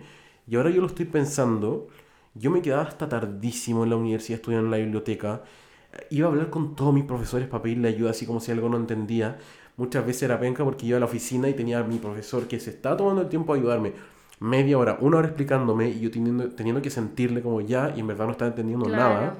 O, y, pero, pero me da el tiempo, quería aprender. Claro, estaba ahí como O pasando de pendiente. largo, o sea, con... ¿sabes? A mí también me diagnosticaron, no, es heavy, Mm. Eh, el síndrome de la pierna inquieta, que ¿Ya? yo pensé que era como un mito, y me lo dijo la neuróloga, que significa que la noche yo cuando me acostaba a dormir, yo no me podía quedar dormido porque yo eh, hacía como mover la pierna, así cuando uno está sentado y la hace tiritar, em, y eso es me daba en la noche. Y eso no te permite dormir porque estás como en un movimiento. Y me dijo que eso era por un tema de ansiedad. También me dio pastillas, así como para eso. Y te juro que yo me salí de la universidad y jamás volví a tener Mm. esa cuestión. Ni siquiera ahora estando estresado por la pega. No, ahora claro, paso por un montón de estrés. De repente puede que se me... mueva la patita. No, no, pero, pero no, no, no me, no me volvió a pasar y es heavy eso, po. Mm. Y claro, ahora yo digo, no, Benja, no fue tu culpa. O claro, a lo mejor cometiste errores, cosas que pudiste haber hecho mejor, pero te esforzaste por hacerlo y quisiste sacar eso adelante. Y sabéis lo que en mi caso yo sé que no toda la gente cuenta con esa oportunidad ni se le da de la misma manera, porque claro, hay mucha gente que está en la universidad. Em, yo me sentí igual súper apoyado por mis papás. No. Cuando yo les dije la primera vez que hemos, em, la verdad es que estoy eh, pensando en salirme, para ellos fue heavy, como que ni siquiera creo que me respondieran algo en el momento, como que quedaron ahí, no me hablaron, pero sabéis que en muy poco tiempo después fue como, ya, tranquilo, Benja, como eh, una situación, pero la vamos a afrontar juntos. Vimos las alternativas, no fue una decisión que tomé solo. Mis papás también querían ver la opción de que yo continuara la misma carrera en otra universidad, a Ya. lo mejor.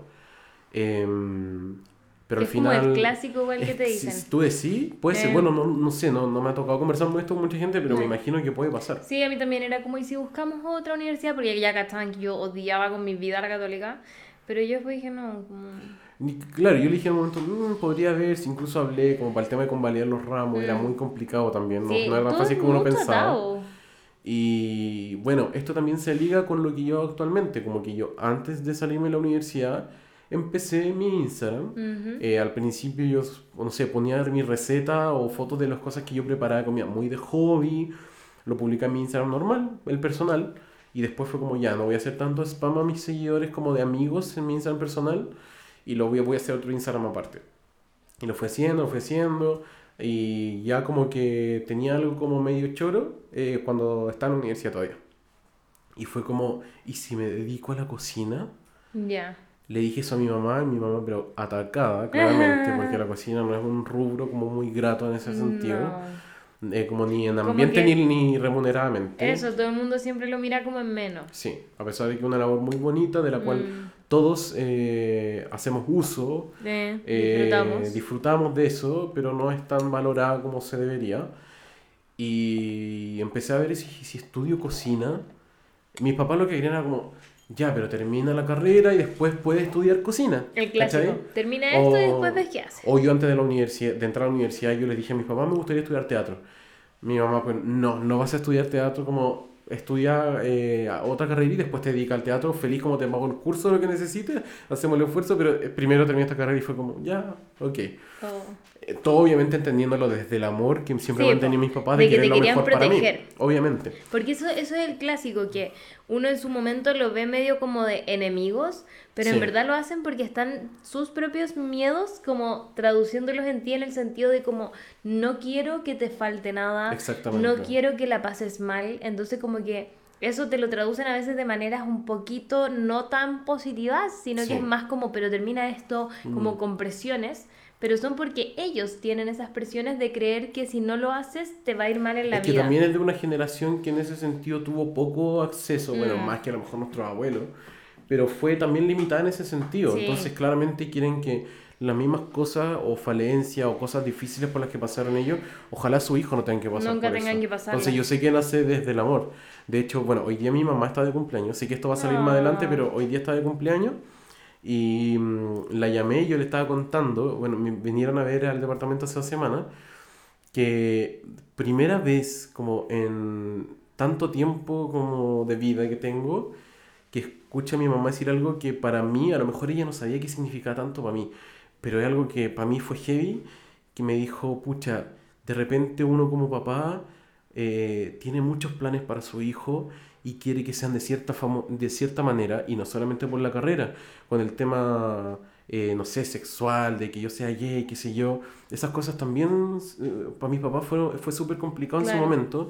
Y mi mamá me dice, claro, yo a lo mejor quise moldearte a mi manera en un minuto porque yo tenía planes para ti y después me di cuenta de que tú eras así como Dios te hizo y siempre estuviste destinado a ser de esa forma y de repente es como tratar de... Y mi mamá misma me dijo eso y es una cuestión que a mí me dejó para adentro. Mm.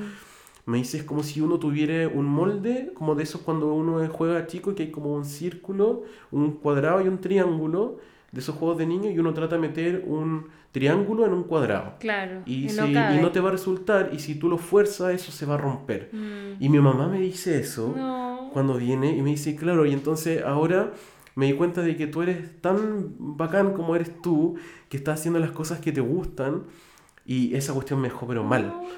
De verdad que me... Ay, yo como me Yo me voy a poner como No. llorar aquí. Me dejó mal y yo, eso fue como hace una semana que vinieron a mis papás y me dejó así como heavy. Sí. Y hoy día cuando llamé a mi mamá, porque no la pude ir a ver, eh, hoy día que está de cumpleaños, voy a ir otro día, Y yo le dije, mamá, que sabes que me dijiste eso y fue algo tan heavy para mí. Mm, Em, como son de esas cosas que uno a veces necesita escuchar. sí, y, igual es brígido porque te lo dice ahora y tú puedes ver, a- como viajar en el tiempo, entre comillas, como y ver al Benja del pasado y lo bueno que lo, lo bien que lo hubiese hecho saber eso ahí. Sí. Pero claramente tu mamá, ni tu mamá sabía eso. Claro, ¿cachai? claro, o sea, yo, mira, yo creo que aquí igual es importante, o al menos yo, no, no sé si tú, pero yo quiero tratar de ponerme un poco la polera por los papás, Mm, porque yo siento que, claro, muchas veces uno en nuestra inmadurez o en nuestra rabia o, o lo que sea, juzgamos mucho a nuestros papás Mm. por las decisiones que toman o las cosas que han hecho con nosotros, y yo siento que la mayoría de las veces eso es por un tema de amor que tienen con nosotros. Entonces, ponte tú, yo nunca he dudado de que todas las cosas que han hecho mis papás por mí, ya sea que me han retado, ya sea que me castigaron por algo, que, o que me han felicitado, o que quieren como, ponte tú, algo tan importante como que estudies esto, o tal cosa, que tomas esta decisión, nace desde el amor, ¿cachai? Sí. Entonces yo creo que ahí uno tiene que tratar de ser un poquito más empático Sí. también con los papás. Sí, porque muchas veces uno es más de juzgar y como, ay, ¿por qué me decís esto? No sé qué. Y en Mm. verdad todo lo hacen por lo que decís tú, pues, como Sí. desde el amor. Ay, qué lindo. Y así concluimos nuestro capítulo de los Ah, papás. Lo vamos a dejar aquí. que necesito ir a secarme las lágrimas. no, pero eso, ¿cachai? Y, y bueno, al final, por muy cliché que sea, yo creo que igual uno tiene que tener la esperanza de que las cosas mejoren. Sí, sí, es cierto. Como que ahora yo lo veo para atrás y tengo súper claro que tomé como la mejor decisión que podría haber tomado. Yo también. Mis papás también hicieron lo mismo. Me hicieron como, Benja, tomaste, de verdad que esta fue la mejor decisión que pudiste haber tomado. Mm. Y lo penca es que, no sé, a veces conozco a alguien y le cuento, no sé, de mi vida. O sea, o sea, y sí, Mm. bueno, yo me salí de la carrera, me salí a comercial. Eh, ay, ¿y cuánto acaso estudié? Sí, estudié cuatro años. Y me dice, ah, pero es que lo hubierais terminado. Sí, típico. A Y mí es me como decían tanto esa tan weá. penca. Y yo sabía lo que ahora me dan ganas de responderle como, termínala tú, como yo no quiero. Qué buena respuesta, no se me había Como, ocurrido. me da paja, quería hacer todo el año que me faltaba, dale, después me pasáis Dale, como hoy te doy los datos, como ya. Sí, sí. como, qué paja. Y me da como- lata, le digo como, qué lata que me digáis eso, porque, o sea, ni siquiera mis papás me están diciendo eso. eso. y tú, que alguien que ni siquiera conoce bien mi situación, Mm. Estáis diciéndome lo que debería haber hecho, es como, No, no, no, lo hagáis. Y claro, uno dice, ah, pero es que claro, te está yendo bien, pero te puede ir mal. Aunque alguien que a lo mejor no le esté yendo tan bien, no puedes llegar y juzgar a alguien No. sin conocer bien su situación y decirle como, debería haber terminado tu carrera universitaria. No. Y lo otro es que siento que, como están las cosas hoy en día, con muchas carreras tradicionales hay gente que igual no está encontrando trabajo. También, Entonces es pues, sí. como, no, nada te garantiza nada en esta vida. Como que sí te puede dar sí. una herramienta, sí puede ser. Pero no necesariamente No es como el éxito garantizado terminar un, un cartón. Y de hecho yo le decía a mi, al Tommy o a mis papás, como que yo siento que si yo hubiese terminado mi carrera, ahora estaría en un trabajo como ble, y como piola, como Claro. quizás no, no tan, no explotando esa creatividad que a mí siempre me gustó tanto, ¿cachai? Porque yo siento que lo que yo hago hoy día me permite, no sé, andar en patines y como bailar y, Obvio, y po. hacer este podcast y hablar con gente y en nutrición que toma tu pauta, aquí tienes tu pauta, come lechuga y Sí. atún.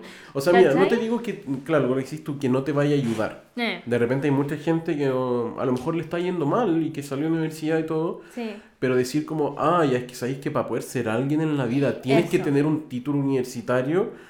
Siento que no, que hay muchos más factores que son también Sí. importantes.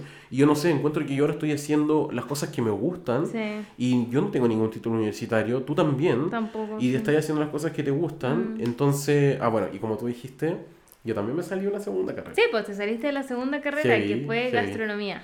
Sí, bueno, eso fue medio complicado porque yo y hice hasta un post de Instagram. Igual a mí me daba rabia porque tú entraste a estudiar cuando ya nos conocíamos. Y yo te decía, Benja, de verdad no lo necesitas porque yo sabía, como que yo ya sabía, si yo ya había pasado por dos carreras culiadas, ya estaba como haciendo mis weas, yo te decía, Benja, no, como eres muy talentoso, eres muy bueno siendo autodidacta, como de, como que eres muy curioso, como que aprendís Mm. muchas weas, ¿cachai? Entonces yo decía, ¿para qué se va a meter solo para tener cartón? Y tú me decías como, sí, es que es que necesito la solamente, wea". literalmente me metí por eso. Porque tú ya sabías, o sea, claramente podrías haber aprendido algo, pero siento que no es nada que no podrías oui. aprender en otra...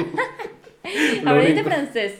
Algo, algo. Hace poco alguien me dijo, estaba hablando de ti, no me acuerdo con quién, y le dije como, sí, bueno, el Benja entró a esa weá y aprendió francés, como, no sé qué más, porque ya sabía todo. Eh, bueno, sí, pues, o sea, lo que pasa es que fue una situación igual particular. efectivamente yo me metí a estudiar gastronomía Pero tú ya habías solo estado, por un título. tú ya habías estado como haciendo pasantía en restaurantes igual topísimos. Eh, ah, sí, sí, igual, bueno, eso es heavy, eh, bueno, otro tema para hablar, pero sí, yo había trabajado ya en restaurante y en cocina, me había dedicado ya mucho más a mi Instagram. Eh, de hecho, en un restaurante que estuve, no lo quiero nombrar porque... mm, Ya, vida privada. No, no, si más que Ah. eso era porque el dueño... como que, mm. Ah. Pero de la gente que estuvo ahí con la que trabajé y aprendí fue espectacular. Em, y ahí aprendí mucho pastelería. Yo dije como, ah, me tinca la pastelería. Cuando entré, y esto es una pasantía, eso quiere decir que son tres meses trabajando sin que te paguen, ni Pero para te- el transporte, nada. No te pagaban nada. Nada, absolutamente nada. Ni si te daban el almuerzo al menos. Sí, sí, bueno, como en Ya. cualquier restaurante. En todos los restaurantes siempre se le da la colación al personal. Ya. Em, Es que es lo mínimo, ¿verdad? Que si Es no- que si estás en un restaurante se hace Sí, comida, po. como no. eh, Pero es algo que pasa en cualquier restaurante. Ya. Em, y no, no me daban ni, ni siquiera para el transporte. O sea, yo sabía que había muchos lugares que hacían pasantía. Yo creo que eso ha bajado un poco. Yo no creo que sean tan populares ahora. Pero, no sé, por último les dan plata para la micro. Sí.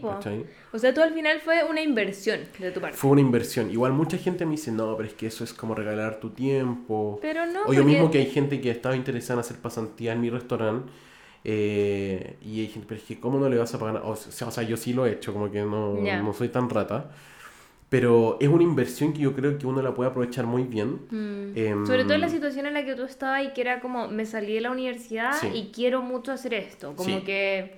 No era una motivación gigante. Era Sí. igual, hay que tener fuerza de voluntad. O sea, yo vivía en Puente Alto y esta cuestión está en Providencia. No. Tenía que salir tempranísimo de mi casa para ir a un lugar en donde en verdad iba a volver sin ni uno, ¿cachai? Mm. Pero en verdad fue bacán porque aprendí demasiado. De hecho, quiero nombrar a Macarena Tiznado, que fue ahí mi jefe de pastelería, en donde me enseñó un montón, montón. Y, me, y ahí como que en verdad fue el lugar en donde me di cuenta que era algo que me apasiona- me apasionaba demasiado. Pero viste, entonces al final ya, no volví ahí con plata en los bolsillos, pero volviste como con muchos conocimientos. Sí, un montón de conocimiento. Al Entonces al final es- es como, como que estar sí. estudiando, Sí. ¿cachai? Eso Uno lo ve en el lado positivo de como un estudio, un curso que yo hice que en verdad no tuve que pagar para eso, así que Claro. lo encuentro bueno. Sí. No, y en verdad aprendí un montón. Como que si Y va, que yo le también- recomiendo a la gente que haga pasantía, pero que Sí. se preocupe de ver bien el lugar donde sea y que sea un lugar donde tú asegurís que es un lugar bueno para aprender. Claro. Porque si vais a estar haciendo un lugar que en verdad... No, bueno, ir al McDonald's a hacer una pasantía. no, no, no. ¿Cachai? Pero es una buena herramienta. Hay gente que la tiene, la mira en menos y uno No, tiene que creo de repente ser un poquito más abierto de mente. y Yo como de verdad estoy demasiado agradecido pues... Aparte que es un tiempo, no es que vayas a estar un año y, y en las condiciones que tú estabas, y que era como viviendo todavía con tus papás, Sí. ¿cachai? Que te podían pagar como comer y etcétera. Siento que es un muy buen momento para hacer algo como eso, Sí. como una pasantía donde puedes descubrir qué tanto realmente te gusta esto y aprender. Mm. No, no, y para mí fue súper provechoso. Bueno, igual mi papá, me, yo me acuerdo que me decía, no, vieja, no, no, no me tinca esta cuestión. Ah. Pues le dije, mira, es que en verdad me está ofreciendo esta pasantía en un lugar que igual es reconocido, em, pero no me pagan nada. Y mi papá como, ¿qué?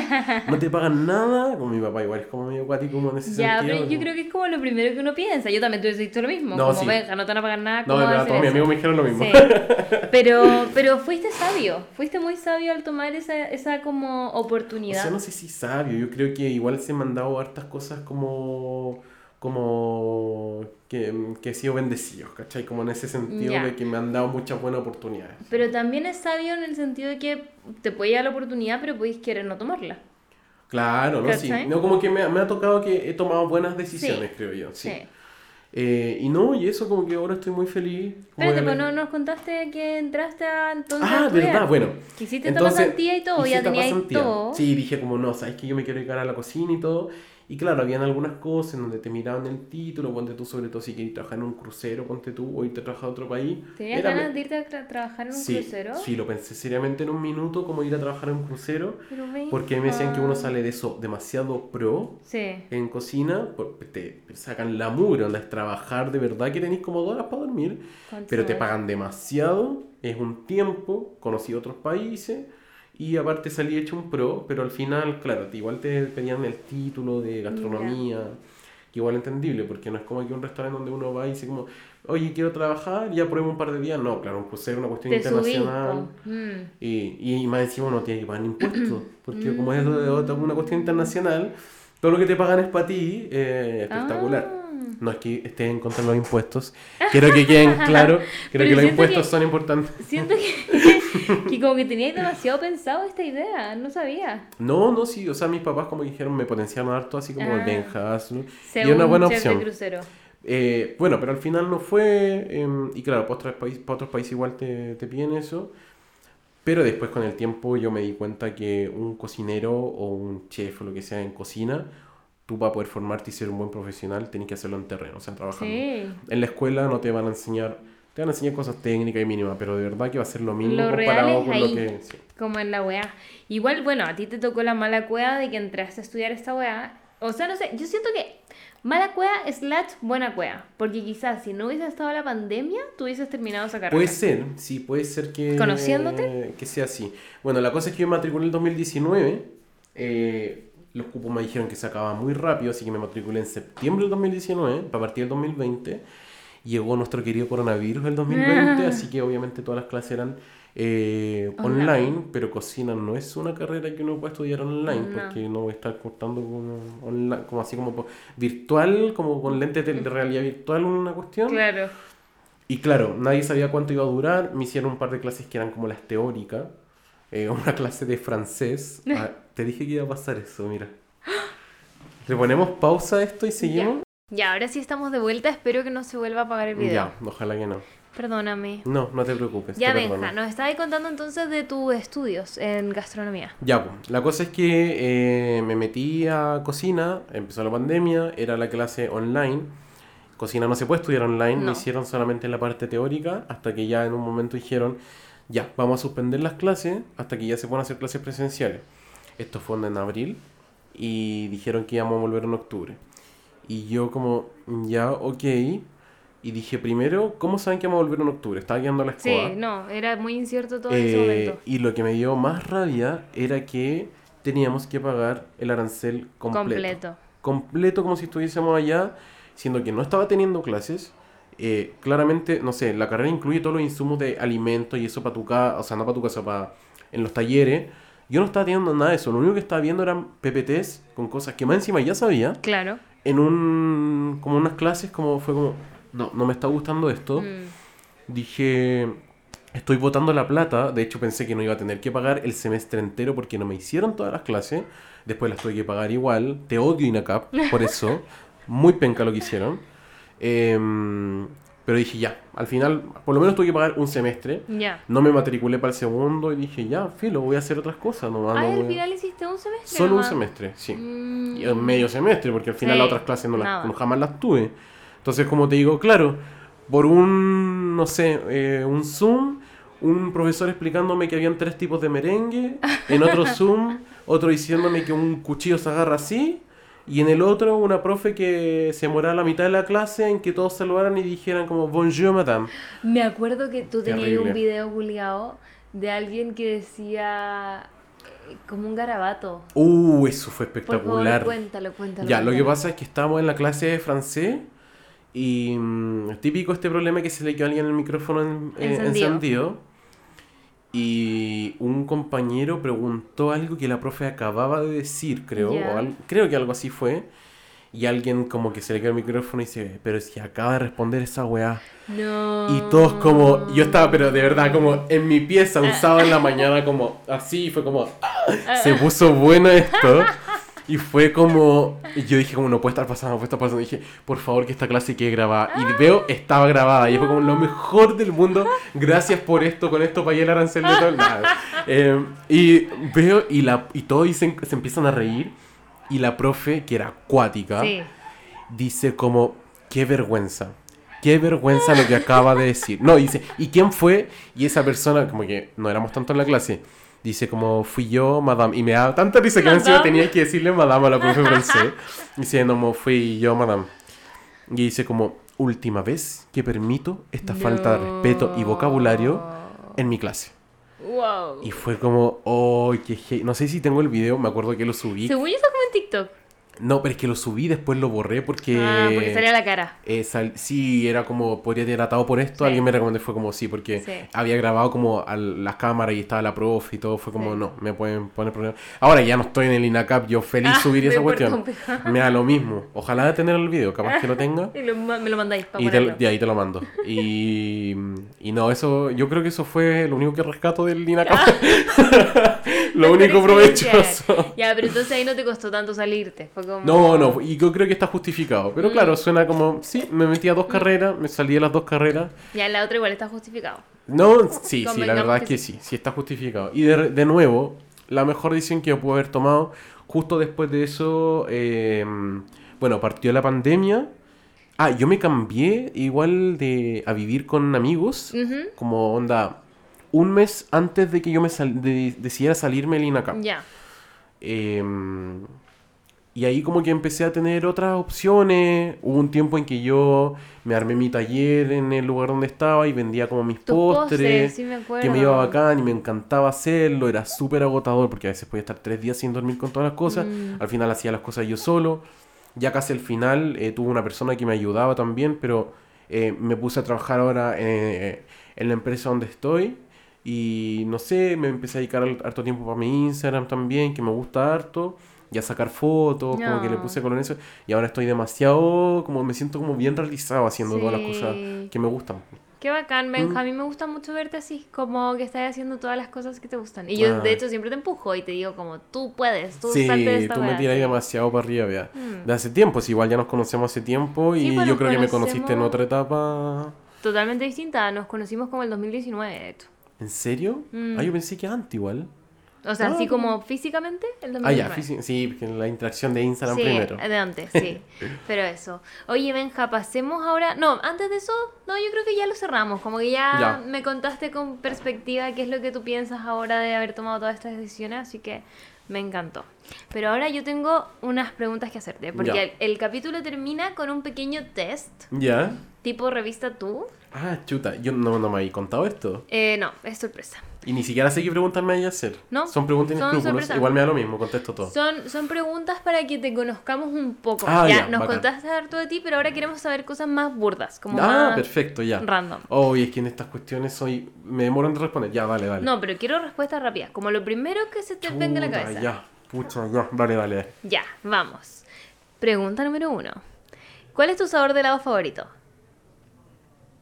Uh, Pensé que iba a ser fácil esa. No, no es fácil para mí, pero me encantan los de fruta. ¿Ya? Y si alguno tiene albahaca, de verdad que me mata. Mm, rico. En serio. Y una vez en el Emporio La Rosa compré uno que era de mandarina con albahaca y me encanta. Mm, ya. muy bueno. Ya, me gustó, me gustó. O sea, te gustan más fresquitos. Me encantan. Porque, por ejemplo, yo soy más de chocolate. O sea, tengo dos moods. El de chocolate muy chocolatoso Ya. y amargo o de fruta muy fresquito. Ya. Como ya. que no tengo intermedios. No, de fruta me gustan harto. Y si y igual una vez probé un helado de avellana, espectacular. Que lo hicimos en el restaurante y está exquisito. Pero sí, de fruta y mandarina con albahaca se los recomiendo porque es exquisito. Qué rico lo seguirán vendiendo en el Emporio La Rosa. Ojalá que sí. Voy a ver. Deberíamos ir a mirar. ya.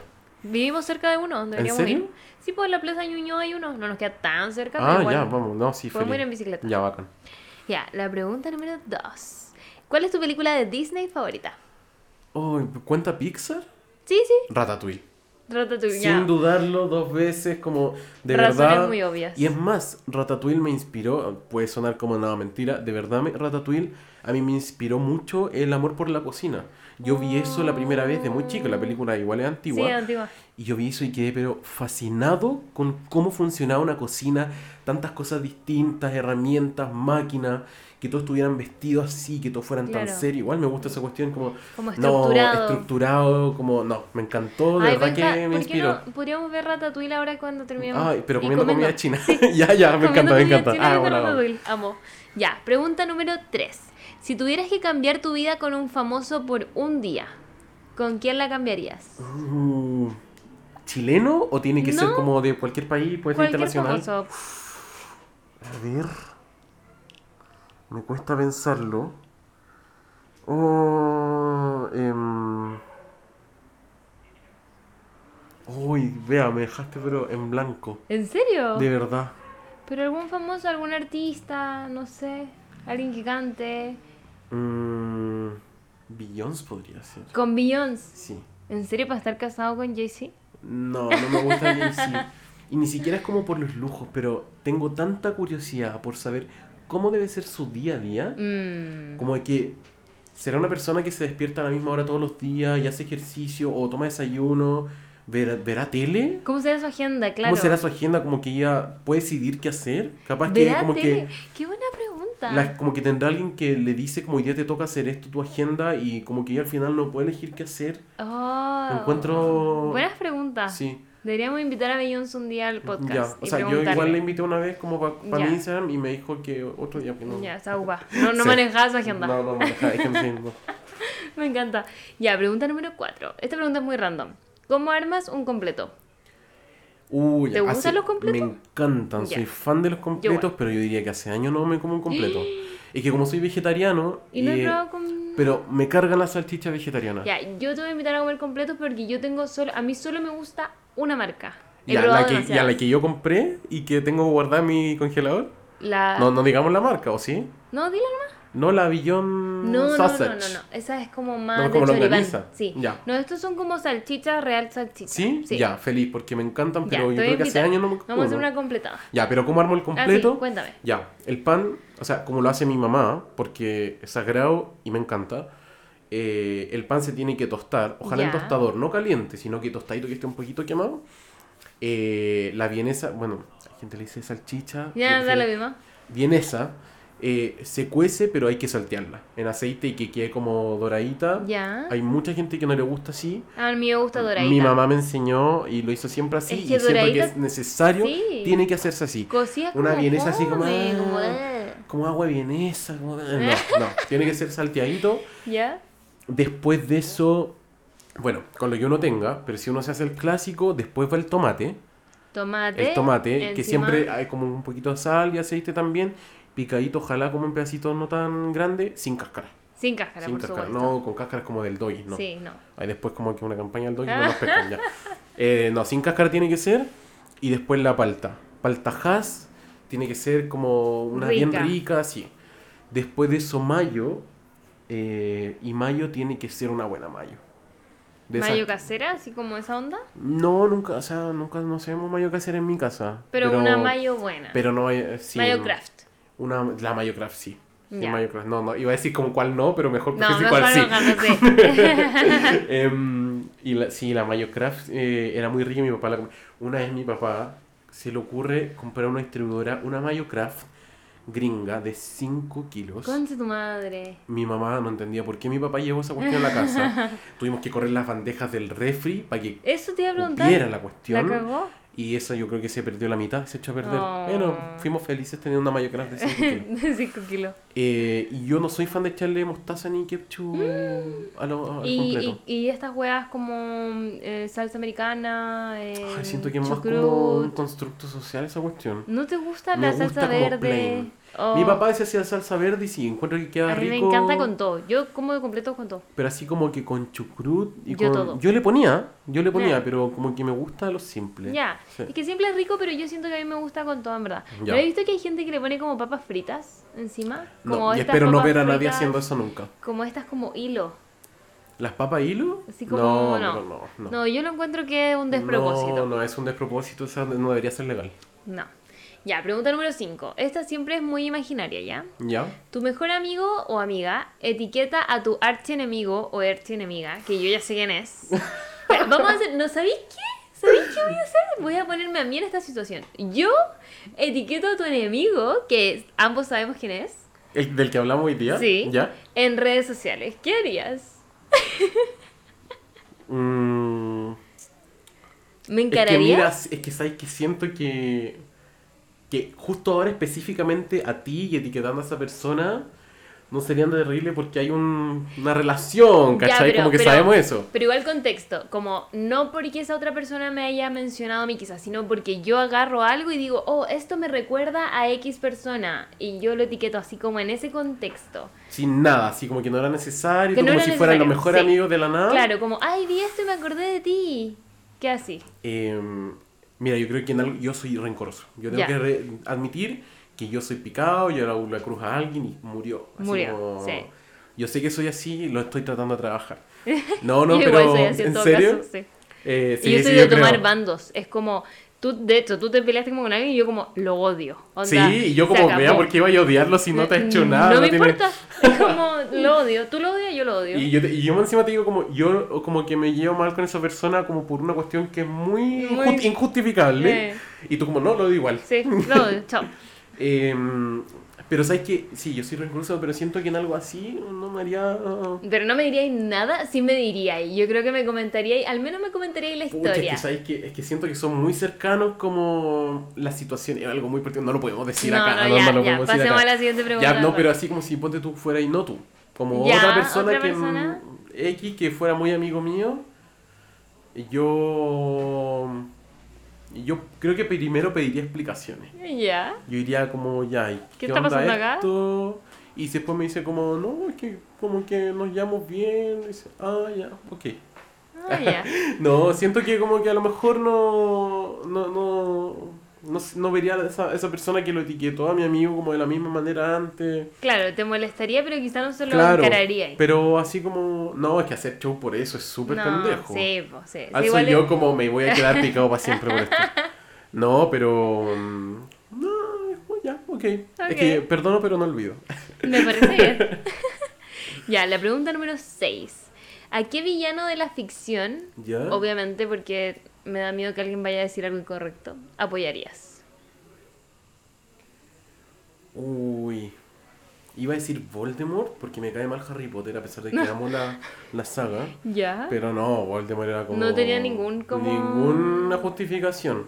No, solo A Thanos. quería- Ya, Thanos es el mío de esto. Cuéntame por qué. Uh, porque yo creo que muchos de nuestros ¿Eres problemas son por la Marvel? so- Fan, pero mega fan. Deberíamos Pero si el otro día fui a ver. Eternals. Ya, pero Ya. pensé que había ido por acompañar a alguien. No, la fui a ver porque quería verlas. Yo soy mega fan de Marvel. yo igual. No sabíamos esto el uno el otro. No. no, me encanta, me he visto todas las películas.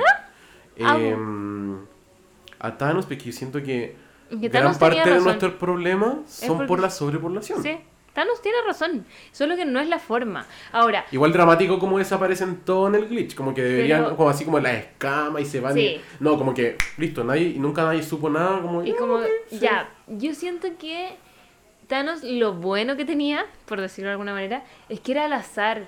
No era como, ok, voy a desaparecer a estos hueones como porque me caen mal, sino que era como desapareció el que desapareció nomás. Mm. Y eso lo encontraba de cierta manera como ¿No creéis que nos vayan a funar por esto? positivo. No, ya lo he dicho en todos los Ah, capítulos, ya, así ok. que ya me hubiesen Ya, funado. súper, bacán. Es que, es que sí, o sea, no es la forma claramente, no, no estoy a favor de la weá, pero entiendo como su concepto. Mm. Sí, no, yo también como que... Igual yo creo que hay harta gente que lo piensa, en broma, pero lo piensa así como, y al final Thanos tenía razón. O sea, es verdad, yo Thanos lo he no era tan malo. No, como que efectivamente muchas cosas de hoy en día, como el calentamiento global, todas las weas que pasan son porque somos muchos. Somos, somos muchos, sí. Mm. Es como los recursos se acaban porque Sí. no somos no hay recursos para todo el O mundo. sea, Thanos era como el The Ultimate ecologista, así como el weón como... Sí. Al final tenía como su granja, ¿te acordáis? Sí, ¿verdad? Sí, como que al final... Sí, el como- weón era como un vegano culiado hater que dijo como tengo que hacer desaparecer a la mitad de la población para que no se coman a la... la Thanos era la Fer. Ah, dije Radfem, no dije la Ah, dije la Fer. Fer. No dije la Fer, dije Radfem. No. No, Era la Fer. la- La Fer, La porque Fer. Thanos era vegano, claramente, y tenía su campo ahí, Sí, sí. como sus praderas. Eh, pero sí, yo creo que eso. Me gusta que estemos como alineados. Alineados, ya, sí. Y ahí la pregunta número 7 es la última. séptima pregunta, ya. ya, Es la, última.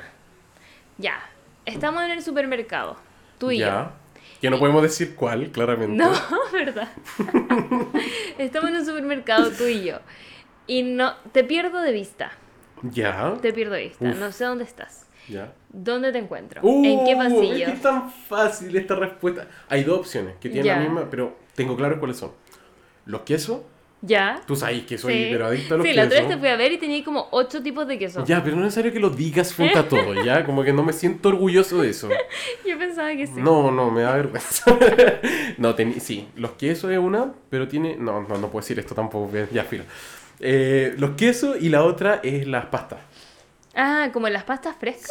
¿O no, como las no, pastas no, secas? no, o sea, las pastas secas, pero que ojalá estén en el mismo pasillo de la salsa de tomate. Ah, No, no, ahí sí, son las dos opciones. Sí, porque.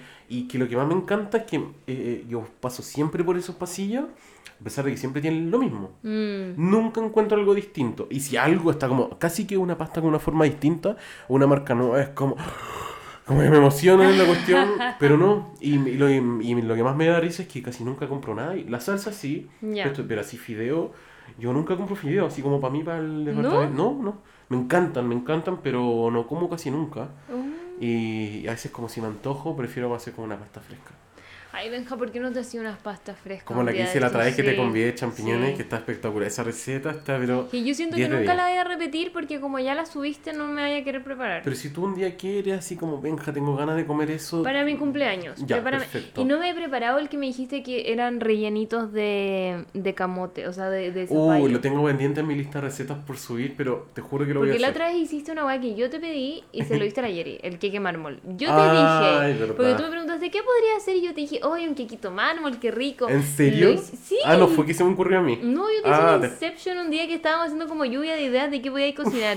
y yo te vi que lo cocinaste y dije, ah, qué rico me va a dar. Y no me diste. Ay, vea, lo siento. Te hubiera llevado, pero es que creo que tú ese día no estabas acá en el A departamento. mí me encanta Perdona. el quequito mármol. Disculpa, pero te prometo que voy a hacer quiquito mármol para ti y te voy a Mm, hacer ya. esos raviolis con queso crema, almendra y, y zapallo, que son exquisitos. Qué rico. Hoy ahora me dieron ganas de comer esa cuestión. Sí, vamos a comer comida Vamos a china. comer comida china. Ya. ya, igual estábamos felices de ir donde Sí, los no, no, me vecinos. encanta. El mejor panorama viendo Ratatouille feliz de la vida. Pero me quería llevar donde los vecinos que son. los vecinos.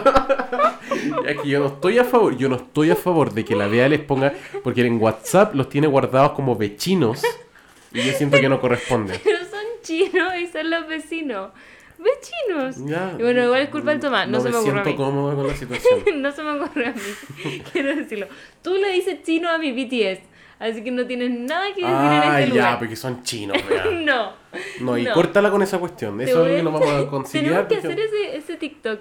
¿Cuál? ¿Verdad que habíamos hablado de hacer un TikTok que salía como una galla diciendo como Konnichiwa, no sé qué? Y la otra persona decía, cállate, mierda. Ah, sí, ya, sí, eso. Claramente no es coreano, pero da lo mismo, Oh, es que, bueno, les voy a contar la anécdota, chiquillos, de que para el 18, yo no, No. tenía panorama para el 18, y la vea con el Tomás me dicen como, no, pero Benja, sube el departamento a nosotros, nos tomamos un terremoto, un terremoto que no era terremoto propiamente tal, porque esto claramente fue, pero una emboscada, y, Y- como comemos empanadas y todo, ya que yo tampoco eran llego, empanadas propiamente tal. ya llego, pongamos cueca, hasta que después fue todo, una emboscada, para ponerme a ver a tus chinos que Sí. bailan y que no sé qué gracia le encuentran. Este podcast se acaba Este acá. podcast no va a salir al aire. no va a salir al aire. Esto no va a ver la luz. No, pero mira, en realidad yo no sabía nada de eso, me tuviste como no sé cuánto rato con el Tomás porque fueron cómplices los dos de esta Porque cuestión. claramente en esta casa somos Yo doy fe, alguien dijo que como que tú eres falsa con el tema de los BTS y que no te gustan era solo por moda. No, yo doy fe eso porque me tuviste no sé cuánto rato viendo esos videos y yo como, ¡ay, qué entretenido! Y- pero después vimos a Beyoncé, creo, ¿no? Sí, ya, sí. bueno, ahí lo Después empezamos a ver como presentaciones de Super Bowl. Sí, pero fue una emboscada, fue una emboscada porque nada que ver con el 18 que estuviéramos viendo BTS. Pero es bueno, que fue mi trampa, lo siento. Ya, está bien, está bien, entiendo. Pero no, no, no, ahora, caí. como- ahora te dije que vamos a ir a ver Ratatouille, puede ser que no. Eh, tú como la versión coreana, Ratatouille.